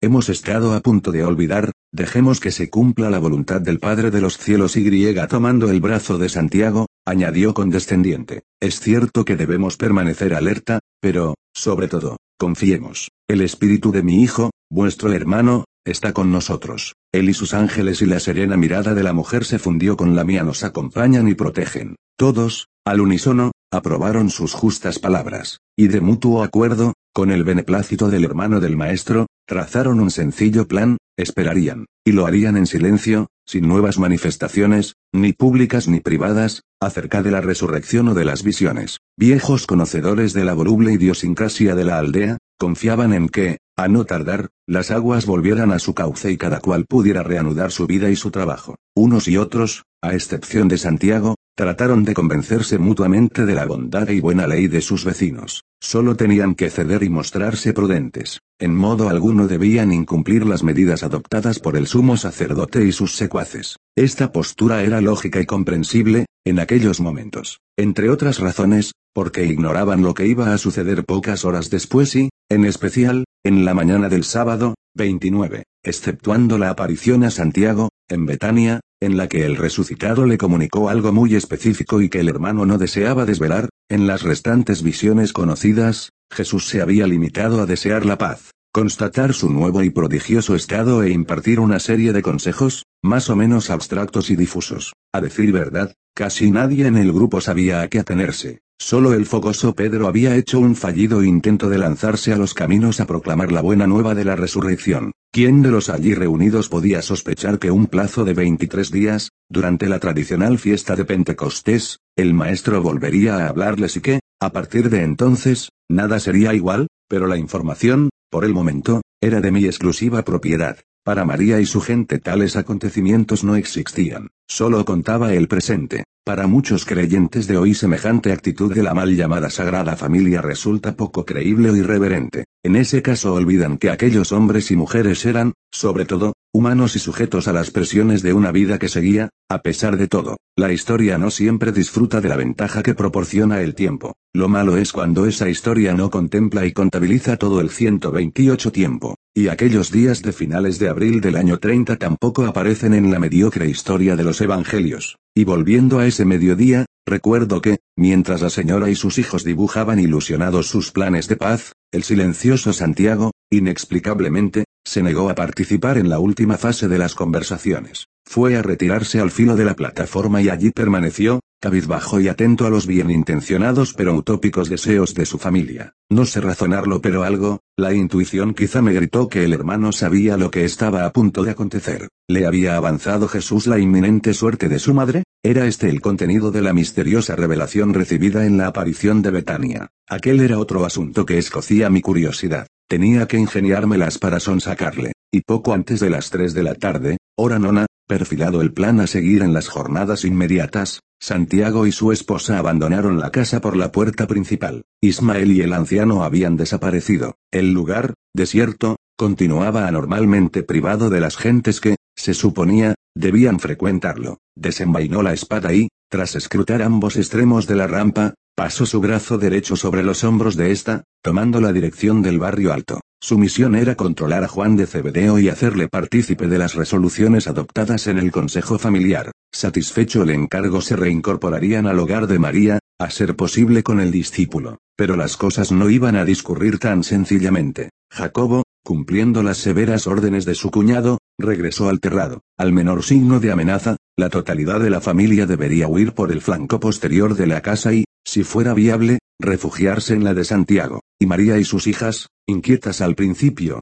fueron recobrando una cierta calma cuando, al tomar asiento junto a ellas y colocar la vara sobre mi regazo, les sonreí complacido, animando a la señora a que prosiguiera con nuestro interrumpido relato sobre los años jóvenes de su hijo. Ruth y Miriam, que ya habían presenciado algunas de mis largas tertulias en la hacienda de Marta, acogieron aquel repaso a la lejana historia de su hermano como un bendito y relajante bálsamo, que les haría olvidar, aunque solo fuera temporalmente, las recientes amarguras. Y cuando la señora, tras acomodarse a mi izquierda, se disponía a hablar, la curiosa e imprevisible Ruth descansó sus manos sobre la roca circular que servía de mesa, preguntando a bocajarro, y griega tú, Jasón, porque nunca llevas espada 129 quedé descolocado. La sutil observación raro era el comerciante o hombre de negocios que no portaba algún tipo de arma demandaba una respuesta no menos estudiada. María y yo nos miramos. Y fue ella quien salió al paso, hija, este hombre, dudó un segundo. Me observó de soslayo y feliz con su secreto prosiguió también va armado. La Benjamín, incrédula, inclinó el cuerpo, examinando con descaro mi cinturón y el callado, y negando con la cabeza rectificó a su madre, solo veo un bastón. La señora sonrió benévola las armas de Jasón, querida, son las más poderosas, eficaces y seguras. Ruth abrió al máximo el verde de su mirada. Su madre jamás mentía. ¿Y quién esto escribe? Desconcertado ante la magnífica definición de la naturaleza de los sistemas defensivos de la vara de Moisés, aguardó el final de la frase con idéntica expectación, porque no matan, hieren o lastiman, solo proporcionan confianza. Ni Ruth ni yo la entendimos del todo, Jason, mi pequeña ardilla, como tu hermano, lleva al cinto el arma de la confianza en el Padre. A punto estuve de negar. Ojalá este pobre explorador disfrutara de semejante arma, entonces refrendó la muchacha, a quien todos en Nazaret conocían como la pequeña ardilla, tú también eres un hombre de paz. En eso sí estaba de acuerdo, y haciendo mía una frase de Byron en el Don Juan plasmé mi idea de las guerras y de la violencia, la sangre, hija mía, sirve solamente para lavar las manos de la ambición, y aprovechando la coincidencia, partiendo del ejemplo de los íntimos del maestro casi todos armados, pregunté a la señora si Jesús, alguna vez, había empuñado un arma, hoy, o en cualquier momento de la historia de los últimos dos mil años, la pregunta sería causa de escándalo. María, en cambio, acostumbrada a los gladios incluso en las fajas de sus hijos, no replicó con repugnancia o pasmo hubo un tiempo rememoró con tristeza en que sí le fue ofrecida la espada, y yo, necia, le animé a empuñarla. Algo sabía de ese interesante pasaje de la juventud de Jesús pero, en beneficio del orden cronológico, y del mío propio, di por zanjado el asunto, suplicando a mi informante que abriera las puertas de la memoria y nos trasladásemos a una de las fechas claves en la vida del Hijo del Hombre, el 25 de septiembre del año 8, un mes y cuatro días después de su 14 cumpleaños, 130 como fue escrito en este diario, a partir de aquel martes, la nave de la joven y prometedora vida de Jesús se vio azotada por nuevos y racheados vientos. Sepultado su padre, con 14 años recién estrenados, no tuvo opción. Todos los proyectos los suyos, los de su madre y los de la esperanzada aldea fueron inhumados con el cadáver de José, y la providencia, siempre sabia, le forzó a barloventar contra sí mismo. Sus cada día más lúcidas ideas para revelar a los hombres la maravillosa realidad de un Padre Celestial terminaron arrinconadas que no muertas en lo más íntimo de su ser, y Jesús se vio al frente de una familia numerosa a la que había que alimentar, educar y sacar adelante. Cambiando impresiones con María y los suyos sobre este trascendental giro fui cayendo en la cuenta de algo que me emocionó y que, al ser ignorado por los evangelistas, no ha podido ser apreciado en dos mil años. La mayoría de los creyentes y no creyentes supone o imagina a un Jesús perfectamente arropado en su infancia y juventud por unos padres que, a su manera, dulcificaron la existencia del Hijo del Hombre, y llegada su hora, siguen reflexionando los hombres y mujeres que no le conocieron se despidió de Nazaret, lanzándose a la predicación que, peor que bien, ha sido transmitida. Craso error. Jesús de Nazaret apenas si tuvo adolescencia, si uno de los cometidos de su encarnación fue experimentar por sí mismo la vida de sus criaturas, a fe mía que, a partir del referido 25 de septiembre, lo alcanzó con creces. Esa misteriosa providencia torció incluso los sueños de un Dios, que no sabía que lo era, en beneficio del enriquecimiento moral de un hombre y griega como millones de humanos tuvo que doblegarse a la disciplina de la miseria, de la soledad y del miedo. Bien puede hablarse de un Jesús anterior a la muerte de su padre y de otro, forzosamente distinto,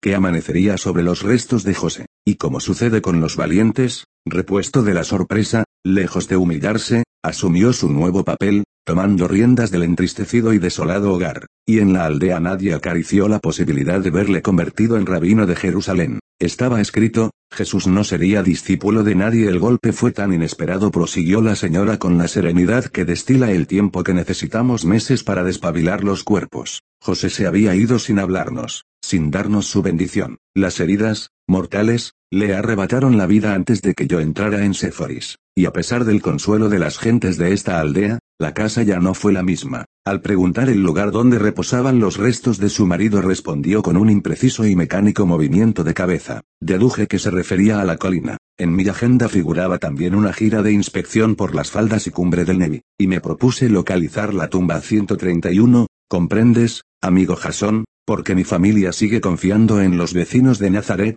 no supe muy bien a qué se refería, en tan dramáticos momentos, muchos de ellos nos abrieron las puertas de lo poco que tenían, regalándonos consuelo y amistad. Eso no se olvida pero presioné señalando hacia la calle, esta mañana, aún reconociendo que me asistía la razón la noble María insistió, esos, unos pocos, se alegraron entonces de la muerte de José y ahora con la de Jesús. Y dirigiéndose a sus hijas añadió rotunda, conocemos sus nombres y el porqué de su mezquino comportamiento. Pero no todos son así. Miriam y Ruth asintieron. Y quien esto escribe se quedó con las ganas de interrogarles acerca de ambos asuntos, la identidad de los agresores y las razones de su cólera. Mas, no deseando interrumpir el hilo principal de la narración, elegí esperar e ir comprobándolo por mí mismo. Los lazos entre el pueblo y nuestra familia se anudaron de tal forma que, durante aquel invierno, rara era la noche que la casa no se veía invadida por gentes que acudían a hacernos compañía, a escuchar a Jesús en sus habituales lecturas de las escrituras o,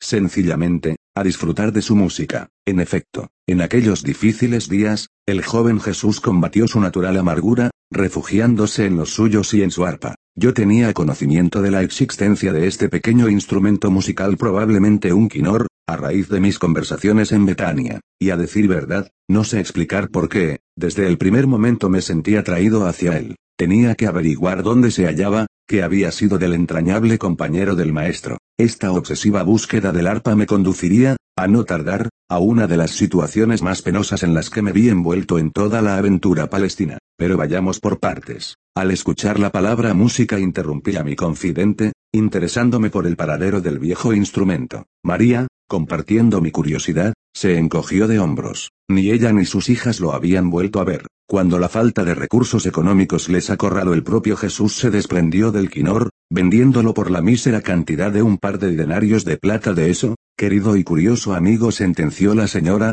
dando por perdido el asunto. Hace ya muchos años, la fugaz alusión al dinero me dio pie a preguntar sobre otro capítulo, aunque prosaico, no menos importante, en qué situación les había dejado José Buena, Jasón. Mi marido había ahorrado una sustanciosa cantidad, y de eso fuimos viviendo. Mi hijo se destapó como un prudente administrador 132 era generoso, pero ahorrativo. Además, Tal y como establece la ley, imaginamos que el gobernador de Séforis fijaría una importante suma en concepto de indemnización. La señora esbozó una irónica sonrisa. Tal indemnización, reclamada algún tiempo después por Jesús al tetrarca de Galilea, el tristemente célebre Herodes Antipas, el viejo zorro, no llegó jamás. Este nuevo golpe precipitaría otros acontecimientos, al no contar con esos dineros, que nos correspondían en justicia, todo se desmoronó. Antes de un año, los fondos acumulados por mi esposo se agotaron, y no tuvimos otra opción que sacar a la venta una de las casas propiedad de José y del padre de Jacobo. Ello nos permitió un respiro, pero nuestro destino estaba escrito con la tinta de la pobreza. Certeras palabras las de María. Si la existencia de Jesús y la de los suyos podía calificarse, hasta esas fechas, de medianamente acomodada, al entrar en su quince cumpleaños se hundiría en el pozo de la miseria. Los creyentes que visten a Jesús de Nazaret de pobreza no saben hasta qué punto aciertan. El maestro, así, experimentó también el gélido aliento de la estrechez y, quizá, algo peor, la impotencia ante la estrechez de los que dependían de él. He pasado mucho tiempo meditando sobre esos angustiosos meses del Hijo del Hombre. Necios evangelistas, puede haber una estampa más próxima, humana y aleccionadora en la vida del joven Jesús. ¿Es que esa etapa de su existencia terrenal no merecía unas líneas? ¿Cuál fue el panorama en el que tuvo que moverse el Galileo en los arranques de aquel año 9? Solo de imaginarlo me estremezco, una madre abatida y embarazada, siete hermanos que alimentar y, por todo bagaje, 14 años. En la noche del 17 de abril llegaría al mundo la hija póstuma de José, la pequeña ardilla. Al rememorar el acontecimiento, María se fundió con Ruth en una cálida melancolía. Durante algunos segundos habló el silencio, y creí descifrarlo. Aquella temerosa criatura, que no conoció a su padre, tuvo la fortuna y la desgracia de aparecer en el hogar de Nazaret en mitad del más encrespado oleaje. Desgracia, por lo ya mencionado. Fortuna porque, en ausencia de José, encontraría en su hermano el más dulce, paciente y amoroso de los padres. Al interrogar a la pelirroja sobre sus recuerdos, las manos de madre e hija fueron a encontrarse en el centro de la mesa de piedra, y se entrelazaron mudas y elocuentes. Pero Ruth, haciendo caso omiso de mis requerimientos, se negó a contestar. Lo comprendí. Era su tesoro. Y María, haciéndome un guiño, me pidió paciencia. La certera intuición de la madre no se 133 equivocó, y aliviando mi fallido intento desvió la conversación hacia un tema que provocaría la hilaridad de las hijas fue el juguete de la casa, Jasón. Dios, bendito sea su nombre, quiso suavizar nuestra tristeza y envió a Ruth. Fue un terremoto, todo lo removía y mordisqueaba. Su rincón favorito era el taller de Jesús. Cada vez que me daba la vuelta escapaba gateando y se pon la perdida con el serrín. Al referir las diabluras de la pequeña ardilla giró la cabeza hacia el descuidado cuartucho situado a mi espalda. Empecé a comprender entonces la interrumpí con la voz pellizcada por la emoción, ese sucio lugar. La señora encajó mal el apunte, sucio. A destiempo, como siempre, quise rectificar. Pero María, dolida en su orgullo de dueña, no me lo permitió, te diré algo que tampoco sabes, Jasón. El tono, recio e inmisericorde, me hizo presagiar una secreta revelación, cuando mi hijo abandonó definitivamente Nazaret, su taller de carpintería, ese que has visto, quedó tal cual, por expreso deseo de María, la de las palomas, y así seguirá. Tú no puedes saber con qué coraje, con qué tenacidad, con qué sudor trabajó Jesús en ese sucio cuartucho. Enrojecí de vergüenza, para sacar adelante a sus hermanos. Mientras los otros jóvenes de la aldea disfrutaban de su tiempo libre, él se quedaba ciego sobre el banco. Benditas telarañas. No quiero olvidar el pasado, Jasón. Despegué los labios, buscando disculparme. No me fue concedido, y la señora, abierta la caja de su temperamento, se vació. Y yo, en el fondo, agradecí la involuntaria indiscreción, con 15 años en puertas madrugaba como yo, y se encerraba en el sucio taller su mordacidad era de temer hasta más allá del ocaso. Al principio entraba y le reprendía. Tuve que rendirme. Desde entonces, cada vez que le importunaba, era para ofrecerle un cuenco de leche o animarle con un beso. Y tanto esfuerzo, ¿para qué? ¿Sabes cuál fue su salario hasta que cumplió los 16 años? A veces no llegaba a 24 ases al día. Hice cálculos mentales. Teniendo en cuenta que una libra de carne oscilaba alrededor de los dos ases y que el número de bocas a satisfacer era de diez, el margen no era muy tranquilizador, ¡qué angustia, Jasón! Antes de que finalizase el año tuvimos que recurrir a la dolorosa venta de las palomas que cuidaba Santiago, mis queridas palomas. Pero Jesús era emprendedor, y en mitad de nuestra miseria, en Co 134 nuestra de mi voluntad, se empeñó en adquirir una vaca. Era audaz y obstinado como su padre, y griega como su madre terció Miriam con excelente tino. María sonrió, encajando la justa ocurrencia de su hija mayor nunca supe cómo se las arregló para ir pagándola. El caso es que, al poco, tuve que reconocer su acierto, y Miriam, cada mañana, con frío, calor, agua o hielo, se encargaba de la venta de la leche. Aún así, las cosas no mejoraron. El pago de los impuestos, al año siguiente, nos hundió definitivamente. Medio ciclo para la escuela sinagoga, otro medio para el templo. En fin, el desastre. Y para colmo,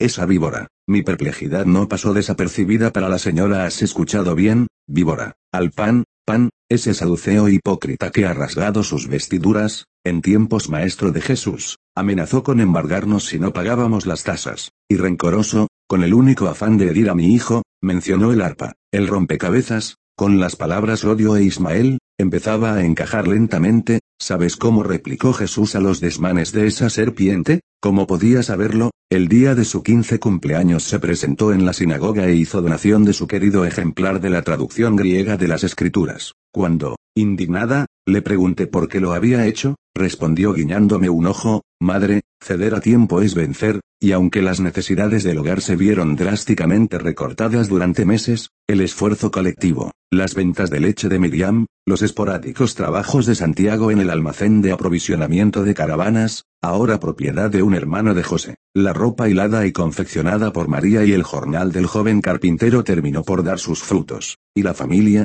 mal que bien, inició una lenta recuperación. Por mediación de sus familiares Jesús consiguió que le cediesen una parcela de tierra en la falda norte del Nevi, e ilusionado la dividió en pequeños huertos, encomendando su cuidado al resto de los hermanos, y el convenio de aparcería les proporcionó, si no dinero, al menos un complemento a la dieta diaria. La fantasía juvenil de mi hijo aclaró la señora, dormida en parte por las estrecheces, volvió a brillar fugazmente. Al ver trabajar a sus hermanos entre legumbres y hortalizas me confesó que le gustaría disponer algún día de una granja propia. Ya ves, el destino le reservaba otros planes. Ah, Jesús, consuelo de los idealistas decepcionados, y griega quizá lo hubiera logrado, Jasón, Jesús Agricultor 135 María afirmó con la cabeza, y me proporcionó una nueva prueba del enigmático y encadenado hilar de la providencia, adivina quién lanzó por tierra las fundadas ilusiones de mi hijo. No era fácil, pensé en el saduceo, o fue la propia María, el zorro, ese malnacido, ¿Quién pregunté sin reflejos Herodes Antipas? Y la mujer, que no atrancaba cuando le sobraba la razón, me relató el interesante y decisivo encuentro entre el hijo de Herodes el Grande, a la sazón dueño y señor de aquellas tierras, y el joven muchacho de Nazaret. Al parecer, a la muerte del contratista de obras, el tesorero del Consejo de Séforis capital de la Baja Galilea adeudaba a José una serie de salarios. Estos dineros, unidos a la indemnización por fallecimiento en accidente laboral, hubieran permitido a la familia la compra de la referida granja, pero el funcionario en cuestión ofreció una cantidad ridícula que, por supuesto, rechazaron, y los hermanos de José apelaron al mismísimo tetrarca. Cuando, al fin, Herodes recibió a Jesús y a sus familiares en el palacio de Seforis, la sentencia arruinó los sueños del carpintero. Que venga el muerto rió el corrupto Antipas y que reclame y el primogénito regresó a la aldea con la ansiedad que contagia la injusticia. A partir de entonces retiró su confianza en Herodes, y la providencia, como digo, le obligó a soñar en otra dirección a los pocos días añadió con orgullo, Jesús había olvidado a Antipas, y despacio, midiendo cada lepta, consiguió lo que yo no hubiera logrado en años. Sus labores de carpintero gustaban, en especial los yugos, y los campesinos y caravanas se los disputaban. De esta forma, al cumplir los 17 años, había reunido tres vacas, cuatro carneros, un burro, un buen puñado de gallinas y un perro, un perro. La noticia, tan inesperada como insólita, nos condujo a un terreno que no agradó a Ruth, le gustaban los animales desde siempre avanzó María, y tras recordarme la pasión del Jesús niño por una de las ocas de la granja de su hermano, animó a la pequeña ardilla a que me hablara de Zal al oír este nombre, la muchacha, sobresaltada, bajó los ojos, rompiendo a llorar. Quedé en suspenso. ¿Quién era Zal? Y antes de que la señora acertara a consolarla se retiró de la mesa, refugiándose en el oscuro taller. Miriam intentó levantarse para acudir en su ayuda, pero María, conociendo la extrema sensibilidad de Ruth, le recomendó que la dejara a solas. Zal aclaró Miriam fue uno de los mejores amigos de Ruth, y de Jesús 136 me interesé vivamente por este nuevo personaje, y al requerir mayor información, la señora, intuitiva, se apresuró a descabalgarme de lo que, sin duda, llevaba camino de convertirse en una lamentable equivocación. Jasón, no te precipites. Zal no era un ser humano, aunque, en ocasiones, demostró mayor nobleza, lealtad e inteligencia que muchos que se dicen hombres. Jesús no te habló de él, lo recordaría. Zal fue un hermoso perro, inseparable compañero de mi hijo en sus últimos años. Parpadeé atónito. Ni remotamente hubiera imaginado al maestro, acompañado por un perro. Es más, por lo que llevaba visto y por la información acumulada en nuestro banco de datos, el perro, en general, no era bien visto por la sociedad judía. Se los consideraba carroñeros, despreciables y peligrosos. Y aunque la mayor parte de las veces no se trataba del canis familiaris, sino de chacales, lobos, perros asilvestrados o un cruce de unos con otros, la verdad es que, según la ley, solo los cachorros eran admitidos en las casas de los hebreos. Una norma, claro está, que respetaban los muy ortodoxos. El pueblo, en especial los que vivían en el campo, sabía aprovechar las muchas cualidades de estos animales. Una vez más, aquel jovencito punto había predicado con el ejemplo, colocándose del lado de la naturaleza. Pero el instinto me llevó a cortar en seco la historia de Zal. Ahora me alegro. Este personaje, ignorado por los textos sagrados, llegó a conmovernos. De haber entrado en detalles en aquellos momentos, de seguro que hubiera destinado menos tiempo al fundamento de la misión en Nazaret. Y antes de avanzar en ese crucial año 9 les expuse un par de cuestiones que no aparecían claras en mi ansioso corazón. En primer término, si las arcas domésticas se hallaban tan exhaustas como aseguraba la señora, ¿cómo entender que la familia pudiera adquirir tres vacas, cuatro carneros y un asno? María, que disfrutaba con la sinceridad, aceptó de buen grado mi objeción. Quizá me he explicado mal. En un primer momento no fueron comprados, sino alquilados. El burro, a razón de tres denarios plata por mes. Las vacas, algo menos. La segunda duda, menos embarazosa, fue resuelta con idéntica sencillez. No, Jason, mi hijo no perdió su interés por las novedades que siempre portan los viajeros y las caravanas. Pero, como comprenderás, su trabajo en el taller no le permitía acudir al almacén de aprovisionamiento o a la posada, y se las ingenió para aprovechar los continuos viajes de Santiago a ambos lugares y las numerosas visitas de sus clientes, informándose así de cuanto acontecía en el exterior 137. ¿No hubiera sido más cómodo y rentable montar la carpintería en el barrio de los artesanos? La señora parecía estar esperando la pregunta. La familia de José se lo insinuó en diferentes ocasiones. Siempre se negó. De esta forma, decía, podía velar en todo momento por la seguridad de sus hermanos y por mis propias necesidades. Era curioso. ¿Quién hubiera sospechado que el sencillo carpintero se sintiera tan intensamente magnetizado por las noticias y acontecimientos del mundo? El Hijo del Hombre fue, es y seguirá siendo una inagotable y fascinante fuente de sorpresas para quien esto escribe. Y puesto que menciono el título de Hijo del Hombre, bueno será que no olvide que, justamente en aquel año, se produciría el descubrimiento de tan acertada denominación. Más de una vez me lo había preguntado, ¿de dónde arrancaba, cómo y por qué surgió la designación de Hijo del Hombre o de los Hombres? Fue otro acierto personal del maestro, se debió quizá a una luminosa revelación de alguno de sus discípulos. Santiago, en Betania, se encargó de sacarme de dudas, y ahora, Miriam y su madre lo ratificaron. Fue en el transcurso de dicho año 9 cuando,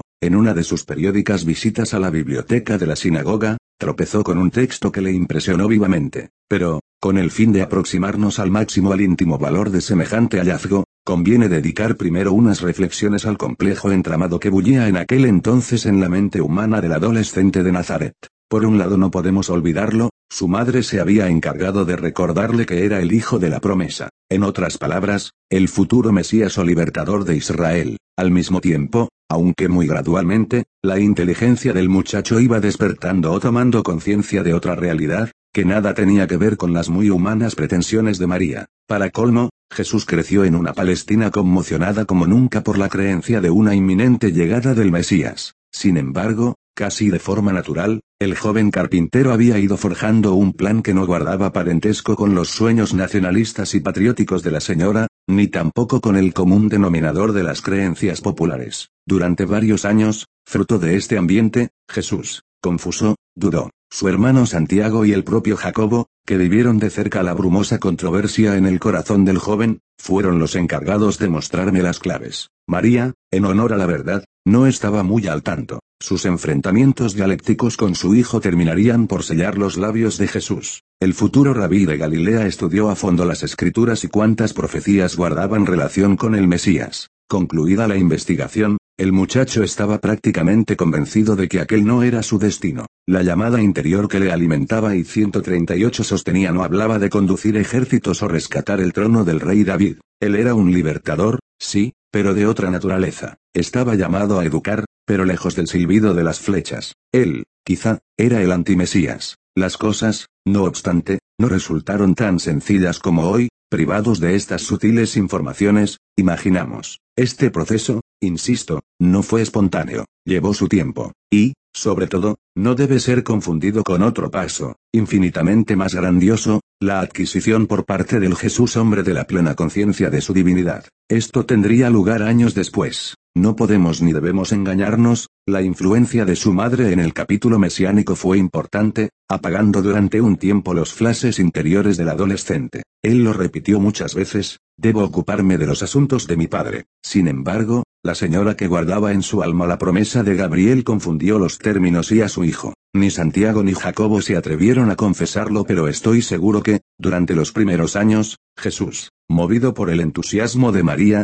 pudo llegar a creer que, en efecto, era el ungido. Los argumentos de la señora, en base a lo que le había sido revelado junto a aquella mesa de piedra y a las minuciosas precisiones que hacían las escrituras acerca del Mesías, se hallaban cargados de razón. El libertador rezaba en esos textos proféticos nacería de la estirpe de David. Ella lo era. Isaías lo dice en su capítulo X al hablar del futuro rey, otros anunciaban que sería hijo de José. Jesús lo era, y será llamado Emmanuel o Yahvé Yeshua o Dios con nosotros, según Isaías o Jeremías, respectivamente. Ese era Jesús. Ante tanta coincidencia, que podía pensar Miriam, la de las palomas, y el corazón de aquella brava y patriótica Galilea se identificó plenamente con uno de los salmos apócrifos de Salomón, el XVI, en el que se retrata al Mesías, ese rey, hijo de David, suscitado por Dios para purificar de paganos a Jerusalén, puro de todo pecado, rico de toda sabiduría, depositario de la omnipotencia, quebraría el orgullo de los pecadores como cacharros de alfarería, en tanto que reunirla al pueblo santo y lo conducirla con justicia,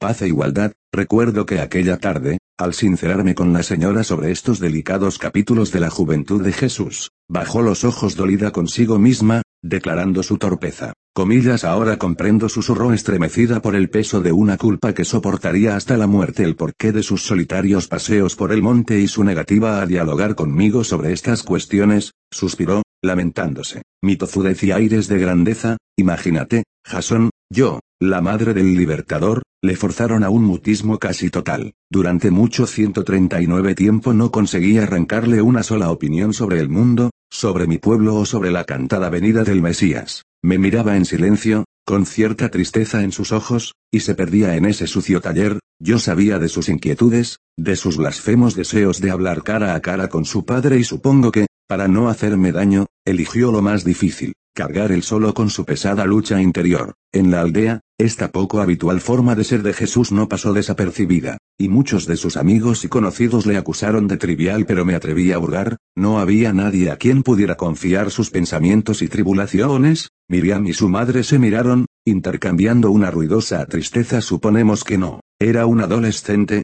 Jasón, y de nuevo caí en la precipitación, ¿qué me decís de Jacobo o de Santiago? Los ojos de María se encendieron, y recibí lo que merecía, no preguntes lo que ya sabes. En este, y en otros asuntos, tú, ángel de los demonios, sabes más que nosotras. Miriam recogió el cariñoso y certero venablo, y tras repasar mi atuendo como solo saben hacerlo las mujeres pidió explicaciones a su madre, pero esta, sin inmutarse, dobló la peligrosa curiosidad de la muchacha, desvelándole algo que era rigurosamente cierto, aquel griego anónimo había sabido conquistar el corazón de Jesús, sosteniendo con él largas conversaciones, y que, en consecuencia, sabía cosas que ellas ignoraban. Entonces me sorprendió Miriam es cierto que deseas escribir la historia de mi hermano, nunca supe de dónde había sacado tan peregrina idea, pero, al regresar a mi mundo, la misteriosa y providencial aseveración de la joven fue decisiva a la hora de iniciar cuanto llevo entre manos. Asentí, guiado en buena medida por el interés, y arrimando el agua de tan favorables circunstancias a mi molino, les recordé que para llevar a buen puerto mi misión precisaba de todos sus secretos y recuerdos, y de esta guisa retorné al punto del gran hallazgo del título de Hijo del Hombre, y esto fue lo que supe, en ese año 9,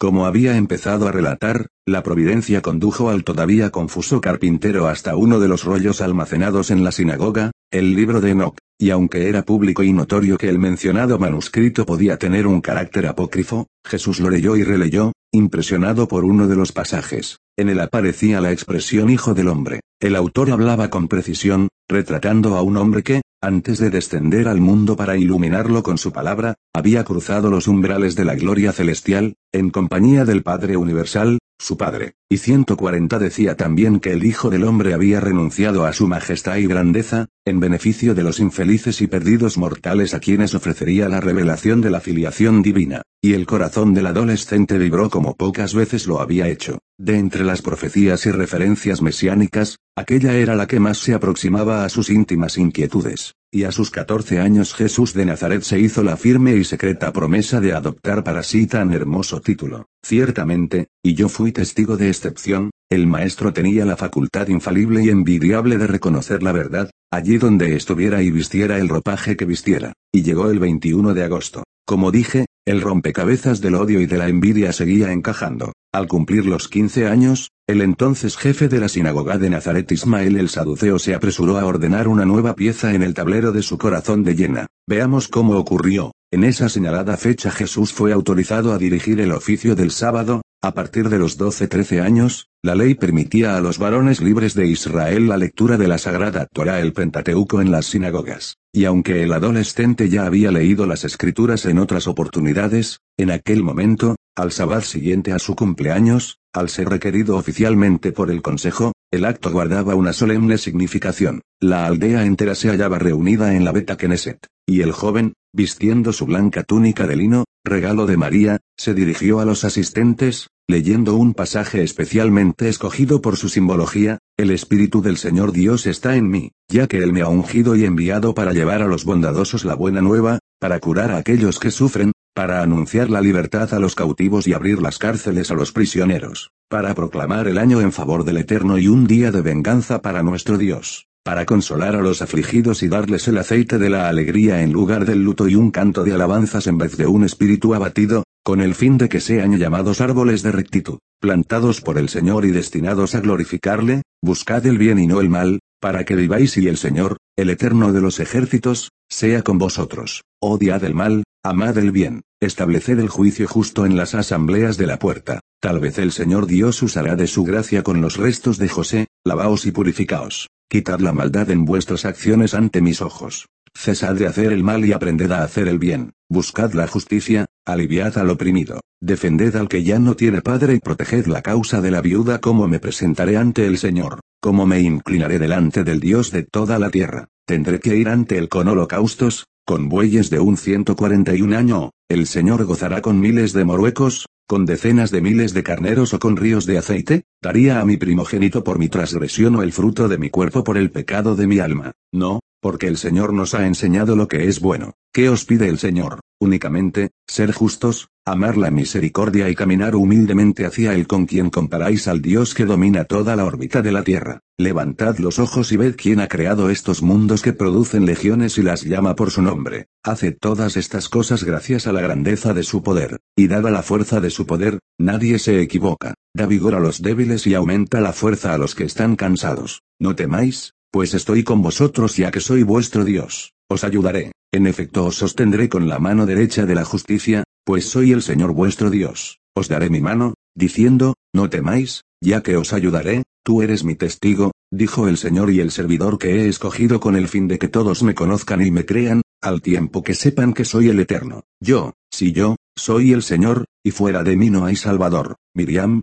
que idolatraba a su hermano, dio cumplida cuenta de la reacción del pueblo, regresaron a sus casas impresionados. La lectura de Jesús, solemne, dulce, varonil, rotunda, les llenó de paz y de esperanza, y griega de odio me dio la señora, aportando un dato que ya flotaba en mi mente. Odio entre los de siempre, odio en los corazones de los que asociaron aquella lectura con mis sueños mesiánicos. El saduceo, sobre todo, que siempre menospreció nuestras creencias en el Mesías, interpretó las últimas frases de mi hijo como una blasfemia solapada. Él sabía que Jesús era considerado el niño de la promesa. La noticia, inevitablemente, terminó por correr de boca en boca, y el atrevimiento de Jesús le pareció intolerable. ¿Quién se cree este engreído carpintero? llegó a murmurar, suponiendo que el ungido aparezca, es que no sabe que primero será designado sumo sacerdote querido Jasón, ¿entiendes ahora cuán viejas y profundas son las raíces del odio en esa víbora me hacía cargo, y una nueva inquietud parpadeó en mi ánimo. La circunstancia de haber sido maestro del Jesús niño me obligaba a interrogarle, pero, dada mi condición de amigo de la familia,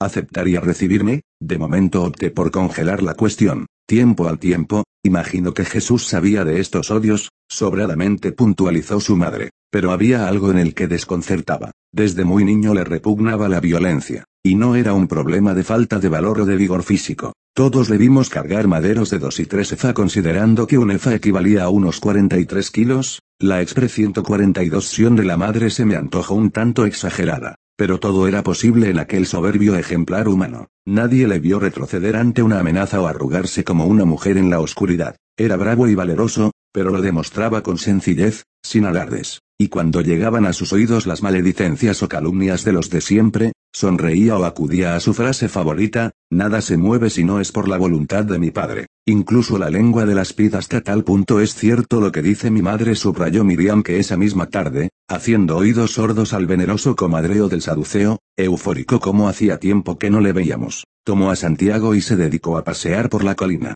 A la vuelta nos sorprendió a todos. Antes y después de la cena no dejó de cantar, al tiempo que escribía los diez mandamientos sobre dos planchas de madera pulida, correcto exclamó la señora, que parecía haber olvidado la pequeña anécdota. Por cierto, que fue de las maderas, la hija refrescó de nuevo la memoria de su madre, proporcionándome, de paso, una información que, en esos momentos, no alcancé a entender, mamá María. ¿Es que ya no te acuerdas? Marta les dio color y tú misma las colgaste en el taller. La señora, en silencio, fue corroborando las explicaciones de la muchacha, ¿y qué fue de los mandamientos? intervine, felicitándome ante la fascinante posibilidad de acoger entre mis manos una obra escrita por el maestro. Miriam se encogió de hombros y, resignada, me fulminó, mi hermano, años más tarde, se encargaría de destruirlo. Creen no haber captado bien la última palabra, e insistí, destruyó los mandamientos no, Jasón, destruirlo, todo. ¿Qué era todo? Confuso y contrariado solicité una explicación todo lo que había escrito, dibujado o pintado, todo, incluso la tabla de cedro, con su primera oración, porque susurré sin poder dar crédito a lo que me anunciaban. Ninguna supo responder. Sencillamente, era un enigma. A pesar de la obstinada oposición de María y de sus hermanos, el primogénito, de la noche a la mañana, incendió cuanto llevaba escrito o creado. Mis posteriores indagaciones cerca de Santiago y de Jacobo no arrojaron mejores resultados. Recordaban el incidente pero no sabían la razón no razones. Este explorador tuvo que aguardar al tercer salto para descubrir las motivaciones del maestro. Unas motivaciones plenamente justificadas como no, desde su punto de vista, que no del mío. Pero no adelantemos ni un átomo de la fascinante aventura que supuso acompañarle durante su vida de predicación 143, incluso la tabla de cedro, con su primera oración, la confesión de Miriam, deslizada sin querer, me proporcionó un nuevo y emotivo hallazgo. En ese mes de octubre, a sus flamantes 15 años, aquel joven singular, movido por unas circunstancias muy concretas, tuvo la genial ocurrencia de poner por escrito la que sería una de las plegarias más recitadas y certeras del orbe cristiano, el lebre Padre Nuestro.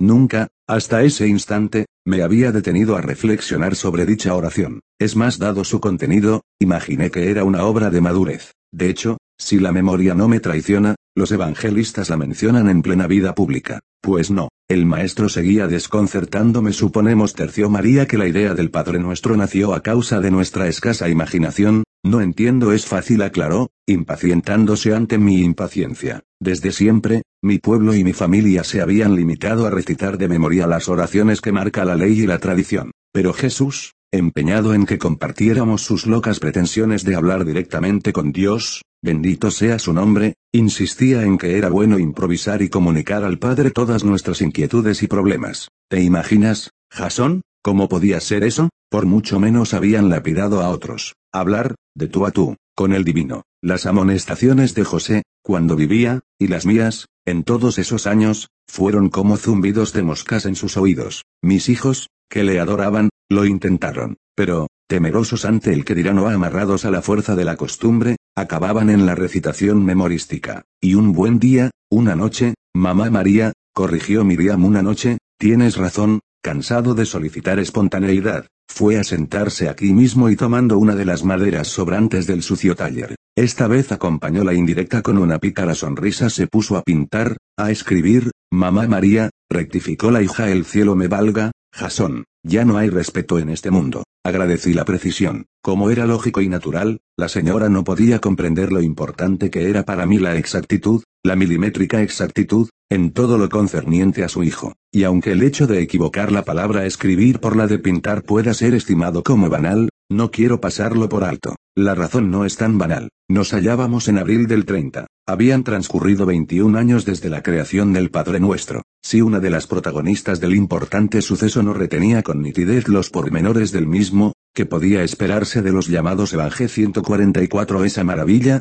listas, que se aventuraron a redactar sus recuerdos y los de terceras personas bastantes años después, muy bien, se puso a escribir. Esta deslenguada y yo trasteábamos junto al hogar, preparando la cena, y los más pequeños, si no recuerdo mal, jugaban fuera o quizá en el terrado, con las cajas de arena. María, suspicaz, arqueó las cejas y abriendo las manos interrogó a su hija con la mirada, pero Miriam, maliciosamente, le hizo ver que su memoria no llegaba tan lejos y griega de pronto, Ruth, que apenas contaba seis meses, rompió a llorar. Alcé la vista y vi cómo Jesús arrimaba la cuna a la mesa. Me sonrió y, Canturreando, prosiguió con su escritura, al tiempo que balanceaba a la pequeña ardilla. Era matemático. En cuanto alguien la acunaba, la muy pájara cesaba en sus lloros. Y así, inclinado sobre esta muela, haciendo traquetear la cuna con su mano derecha, entre el vocerío de la gente menuda y el trasteo de platos y vasijas, le dio cuerpo a un punto de silencio arropó la certera calificación, y los tres nos abandonamos en brazos de aquella escena. Cuán sencilla es a veces la gestación de las grandes obras terminada la cena reclamó la atención general y,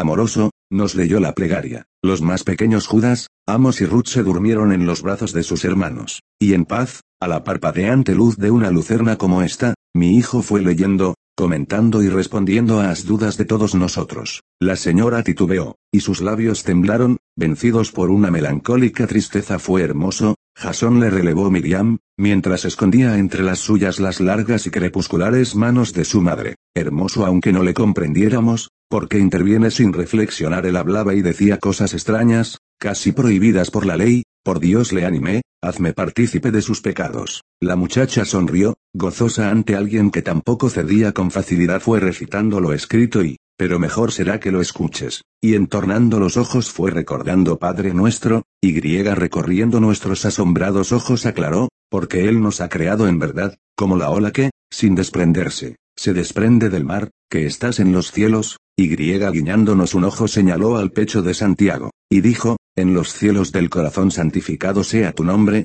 145 y todos asentimos. Pero él, sin dejar de sonreír, negó con la cabeza, y aclaró santificado, no solo porque lo ordene la ley, santificado porque nunca duerme, santificado porque nunca hiere, santificado porque ahora, seguramente, se sonríe ante los problemas de mamá María y de este pobre carpintero. La señora, me traspasó con la mirada. Aquel verde hierba hubiera sido suficiente para iluminar la estancia. Venga a nosotros tu reino, y Santiago le interrumpió, es que Dios es rey y mi hermano, señalando hacia el patio, alzó la voz, y dijo, el único, oídme bien, capaz de armar el rojo de una rosa. ¿Podrías tú, Santiago, o tú, Miriam, o tú, José, fabricar la geometría de las estrellas? Nadie replicó, y con una seguridad que daba miedo sentenció, pues ese es el reino de nuestro Padre, el de la belleza visible e invisible belleza invisible, saltó Simón, que a sus siete años era tan irritantemente curioso como Jesús. Sí, pequeño, la que se adivina debajo de la justicia, la que sostiene un beso de amor, la de los hombres que jamás reclaman, la que regala al mundo sus cosechas, la que concede antes de que se abran los labios para rogar. Ese es nuestro reino,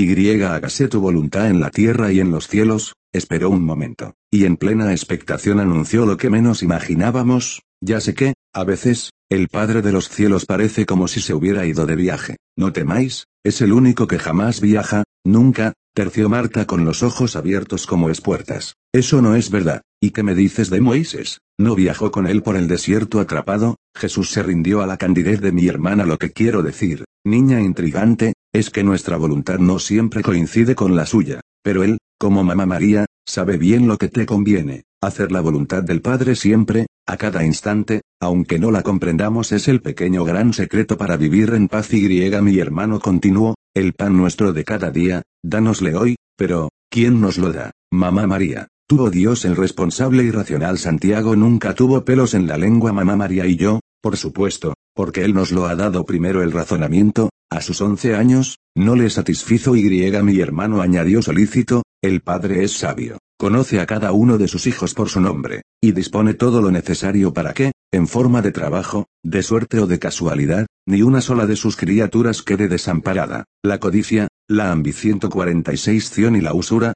queridos, no son solo pecados contra los hombres, son estupideces, muy propias de los que han olvidado o nunca supieron que tienen un Padre, inmensamente rico y griega perdona nuestras deudas y Jesús dijo, sobre todo, las que nadie conoce y griega tú me atreví a preguntarle, aclaró Miriam. También tienes deudas con el padre se puso serio, y me asusté, tantas como virutas en mi taller, pero nadie le creyó porque esas virutas estaban rizadas por el sudor de su frente, y es difícil hallar la maldad en alguien que lo antepone todo a su interés y no nos dejes caer en la tentación y bajando el tono de voz nos hizo partícipes de otro secreto, cómano en la tentación de violar el sábado o las casi siempre interesadas leyes de los hombres. Decid mejor, no nos dejes caer en la tentación de olvidarte, Padre de los cielos, si el peor de los pecados es menospreciar o ignorar a los que nos han dado la vida terrenal, ¿qué clase de afrenta será renunciar al Padre de los padres? Tras conocer este olvidado pasaje de su vida me reafirmé en la idea de que Jesús, desde muy temprana edad y en contra de la imagen ofrecida por la historia, se manifestó como un rebelde, algo así como un anarquista de los conceptos. Sus revolucionarias doctrinas del periodo de predicación escalaron las techumbres de las leyes e instituciones judías. Pero,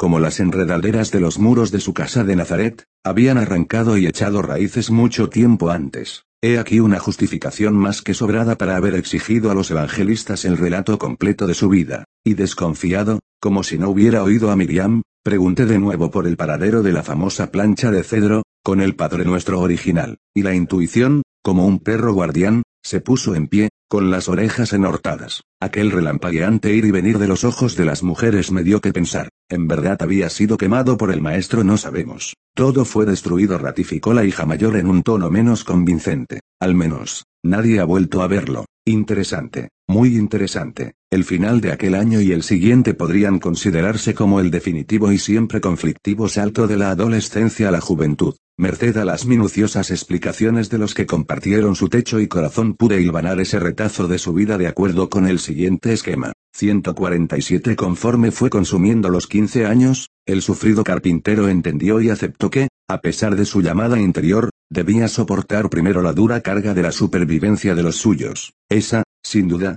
era la voluntad de su Padre de los cielos. Al mismo tiempo, en el natural despertar a la virilidad, el joven se vio zarandeado por nuevos vientos. Estaba alejándose de la orilla de la pubertad para desembarcar en el escabroso acantilado de los adultos, y exactamente igual que los jóvenes de hoy, y de siempre, se sintió solo, desamparado, incomprendido, soñador, inseguro y especialmente sensible, y como ellos, durante meses, hizo del silencio y punto de la soledad del Nevi su verdadero refugio, y como tantos otros hombres en proyecto esquivo los bien intencionados acosos de su madre, que no le entendía nunca supe del porqué de aquellos largos paseos por la colina, confesó María con idéntica desolación a la de las madres que hoy puedan recurrir a un psicólogo. Para mí solo era un niño, deseaba protegerle, mimarle, pero él, arisco, me evitaba, y lo que era peor, raramente me abría su corazón. Muchas veces me pregunté si la necesidad de aportar dinero al hogar, arruinando así sus acariciados proyectos de estudiar en Jerusalén, puso ser la causa de su mutismo. Obviamente se equivocaba. Como en la actualidad, el corazón de aquel joven era más cristalino y generoso de lo que los adultos, intoxicados por la experiencia, solemos pensar. Sencillamente, ese era el proceso a seguir, el descubrimiento de la vida, como el hierro en la forja, es generalmente penoso, y raro es el hierro que, en plena incandescencia, manifiesta su dolor vociferando contra el herrero, Jesús, por puro instinto humano, fue aprendiendo que solo los éxitos parciales y el contentarse constituyen las llaves de horizontes más prometedores. María, como digo, se equivocaba. Su hijo la amaba profundamente, quizá con más intensidad que nunca. En los jóvenes de nobles sentimientos, aunque no lleguen a exteriorizarlo, una tragedia o un revés familiar purifica sus afectos. Pero también sería justo comprender su lucha y desasosiego interiores. Como todo hombre de 15 o 16 años, Jesús tenía proyectos. Uno de ellos, en especial, le consumía, y tal y como vemos en la sociedad del siglo XX, tuvo que aprender la lección de la paciencia. Es cierto que, al contrario de lo que hoy se repite con demasiada frecuencia, aquel muchacho no vio mermado su derecho a cargar con sus prosas responsabilidades. Y María, aunque forzada por las circunstancias, se vio libre, como digo, de ese error en el que suelen incurrir los padres de hoy, apartar a los hijos de toda suerte de responsabilidades. Jesús, afortunadamente para él, recibió y encajó la responsabilidad de una familia, una obligación, si se me permite, excesiva para sus cortos años. Su fuerza moral ni mayor ni menor que la de cualquier joven hizo el 148 resto. Cuán despistados estamos respecto al poder espiritual de los nuevos hombres, y cómo se desperdicia ese tesoro, innato en todos los jóvenes, por el miedo de los viejos hombres, que ya no recuerdan sus etapas de juventud. Así entró el Hijo del Hombre en el año 10, el de su 16 cumpleaños, inquieto, responsable y confiado, intuyendo que la fiera salvaje y agazapada de la vida solo puede ser evitada con un suave y tranquilo caminar, replicando sin replicar,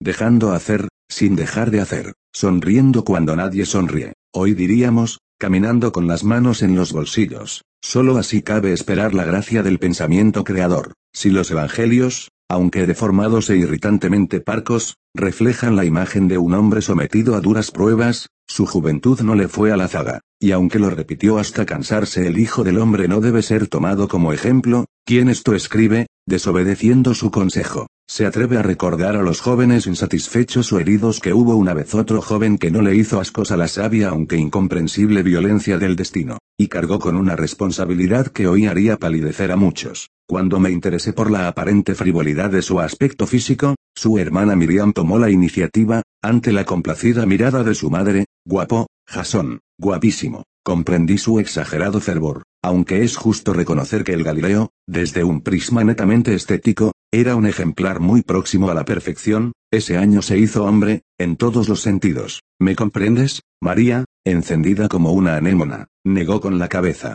Fue una negación tan sutil que casi se me escapa de las manos, e interrumpiendo a Miriam la interrogué con un levísimo movimiento de mis dedos. Solo logré ruborizarla hasta las cejas. Fue antes, replicó, casi para sí. Quedó claro, y la hija prosiguió con su particular retrato de Jesús. Un dibujo que no se apartó excesivamente de la verdad, era viril, musculoso, muy alto para su edad, con el vello dorando la barba y los brazos, y los ojos, Jasón, siempre dulces pero traspasando como espadas. A la luz del día se aclaraban como la miel, una sonrisa suya era como el calor en el invierno, pero lo que volvía locas a las jovencitas eran sus pestañas, y griega no olvide su voz terció María sí, por aquel entonces cambió, en casa le tomamos el pelo, ¿por qué 149 Miriam sonrió, convencida de que, en el fondo, todos los hombres son deliciosamente ingenuos. Al principio parecía salir de una cripta, después se asentó, grave y musical, pasaba por la aldea como la brisa fresca, despertando cariño, admiración, y griega envidia redondeó la señora con una sinceridad muy de agradecer,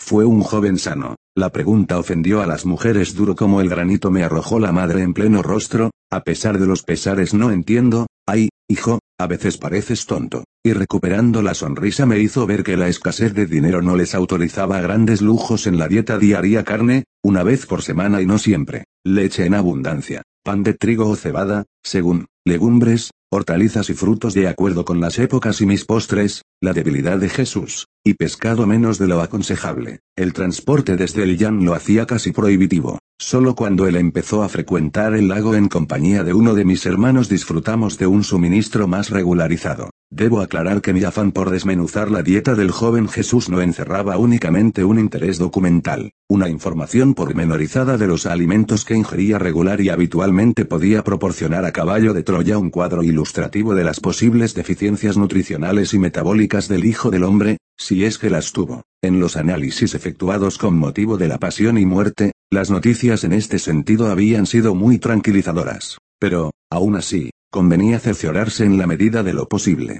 Pues bien, en base a los datos obtenidos, considerando su edad, 15 años, peso aproximado, 60 a 66 kilos, estatura, alrededor de 1,76 metros, y actividad desplegada en dichas fechas, intensa, los resultados no pudieron ser mejores, ni sombra de desnutrición y un más que aceptable funcionamiento metabólico, tanto en vitaminas liposolubles como hidrosolubles y minerales, la dieta era correcta. No voy a silenciarlo. Para los especialistas de la operación y para quien esto escribe, la excelente salud del maestro siempre desde un punto de vista dietético fue algo incomprensible. Me explico, entre las clases sociales judías no acomodadas, es decir, la inmensa mayoría, la dieta diaria pecaba de insuficiente y desequilibrada. El raquitismo, deficiencias digestivas, circulatorias, problemas nerviosos, renales, retrasos en el crecimiento, etc., tenían su origen, en gran medida, en la ausencia de vitaminas y minerales. La carne y el pescado, por ejemplo,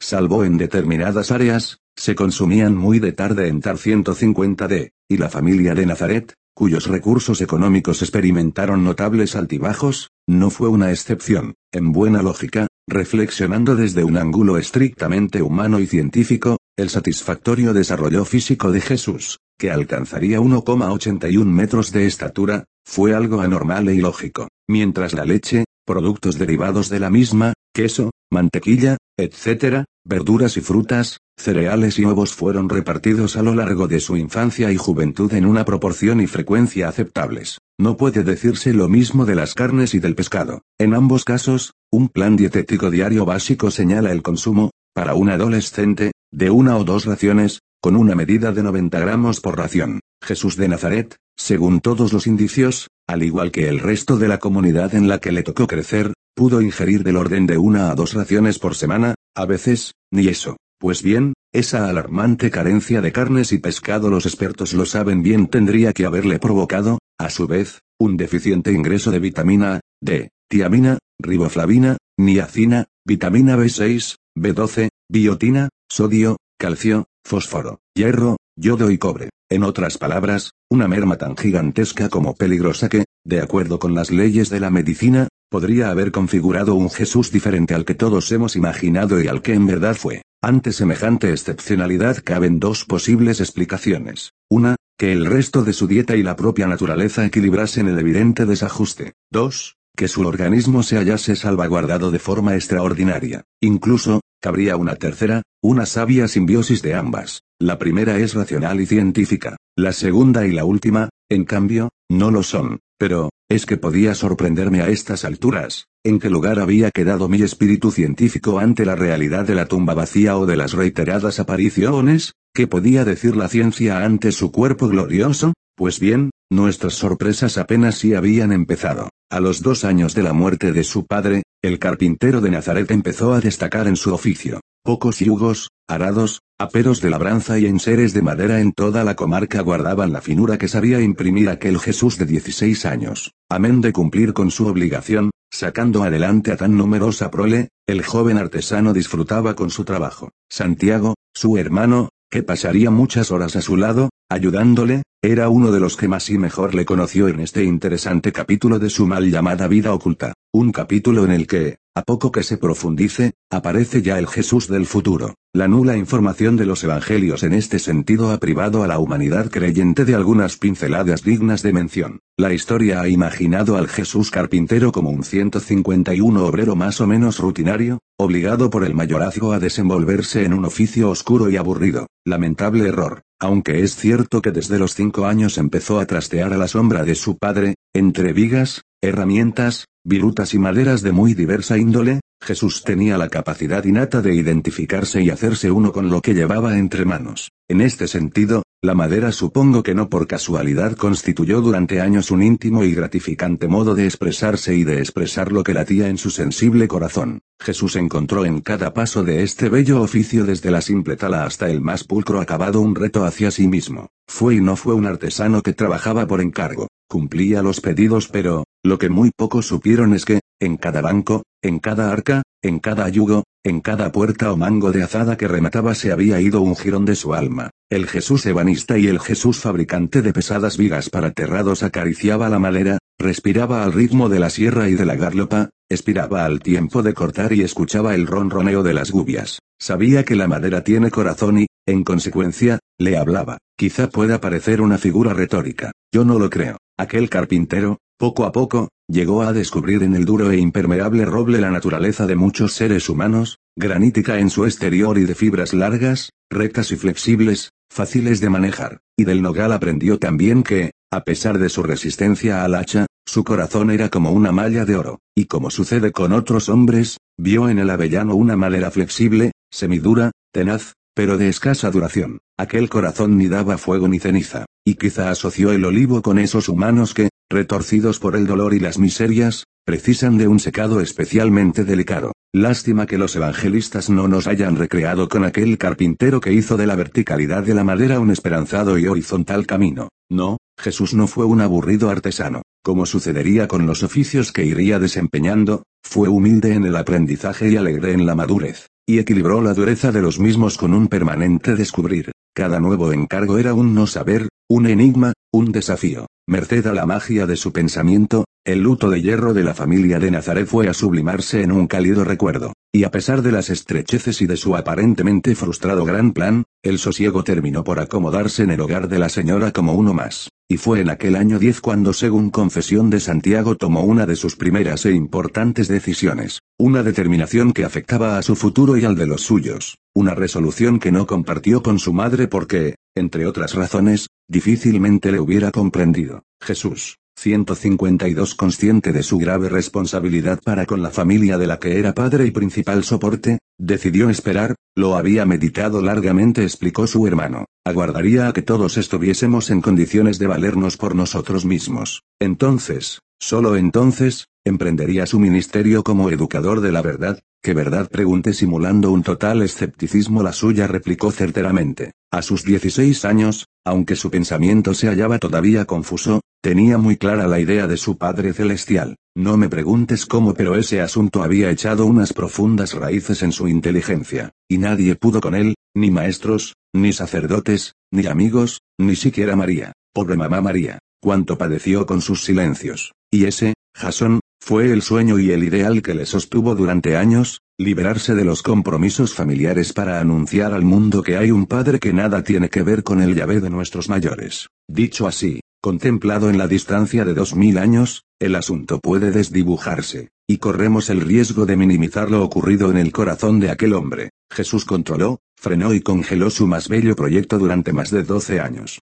Si uno se para a pensar lo que son y lo que pueden significar 12 largos años de trabajo, y en una aldea como Nazaret, no puede por menos que reconocer que su voluntad, paciencia y salud mental eran dignas de un coloso. A decir verdad, acabo de cometer un semi-error. No fueron 12 los años de espera, sino 14. Cerrados esos 4.380 días, 12 años, una vez que sus hermanos contrajeron matrimonio y encauzaron sus respectivas existencias, el maestro abandonó la Galilea, para viajar, y lo hizo durante dos años. En total, por tanto, la puesta a punto de su misión exigió más de 5.000 días. Evidentemente, la aparición en público del Hijo del Hombre no fue algo repentino, ni fruto de una súbita iluminación, como pueden creer algunos. En el desarrollo de nuestro tercer salto iríamos descubriendo el apasionante prolegómeno que constituyó el fundamento de su gira de predicación. Qué demoledora lección para los impacientes. Y durante ese dilatado periodo, salvo Santiago y su amigo íntimo, Jacobo, nadie supo de su sueño. Es más, Envuelta en la rutina del hogar, la señora llegó a dudar del carácter mesiánico de su hijo. Si exploramos la situación con frialdad y detenimiento, la postura de la madre no es descabellada.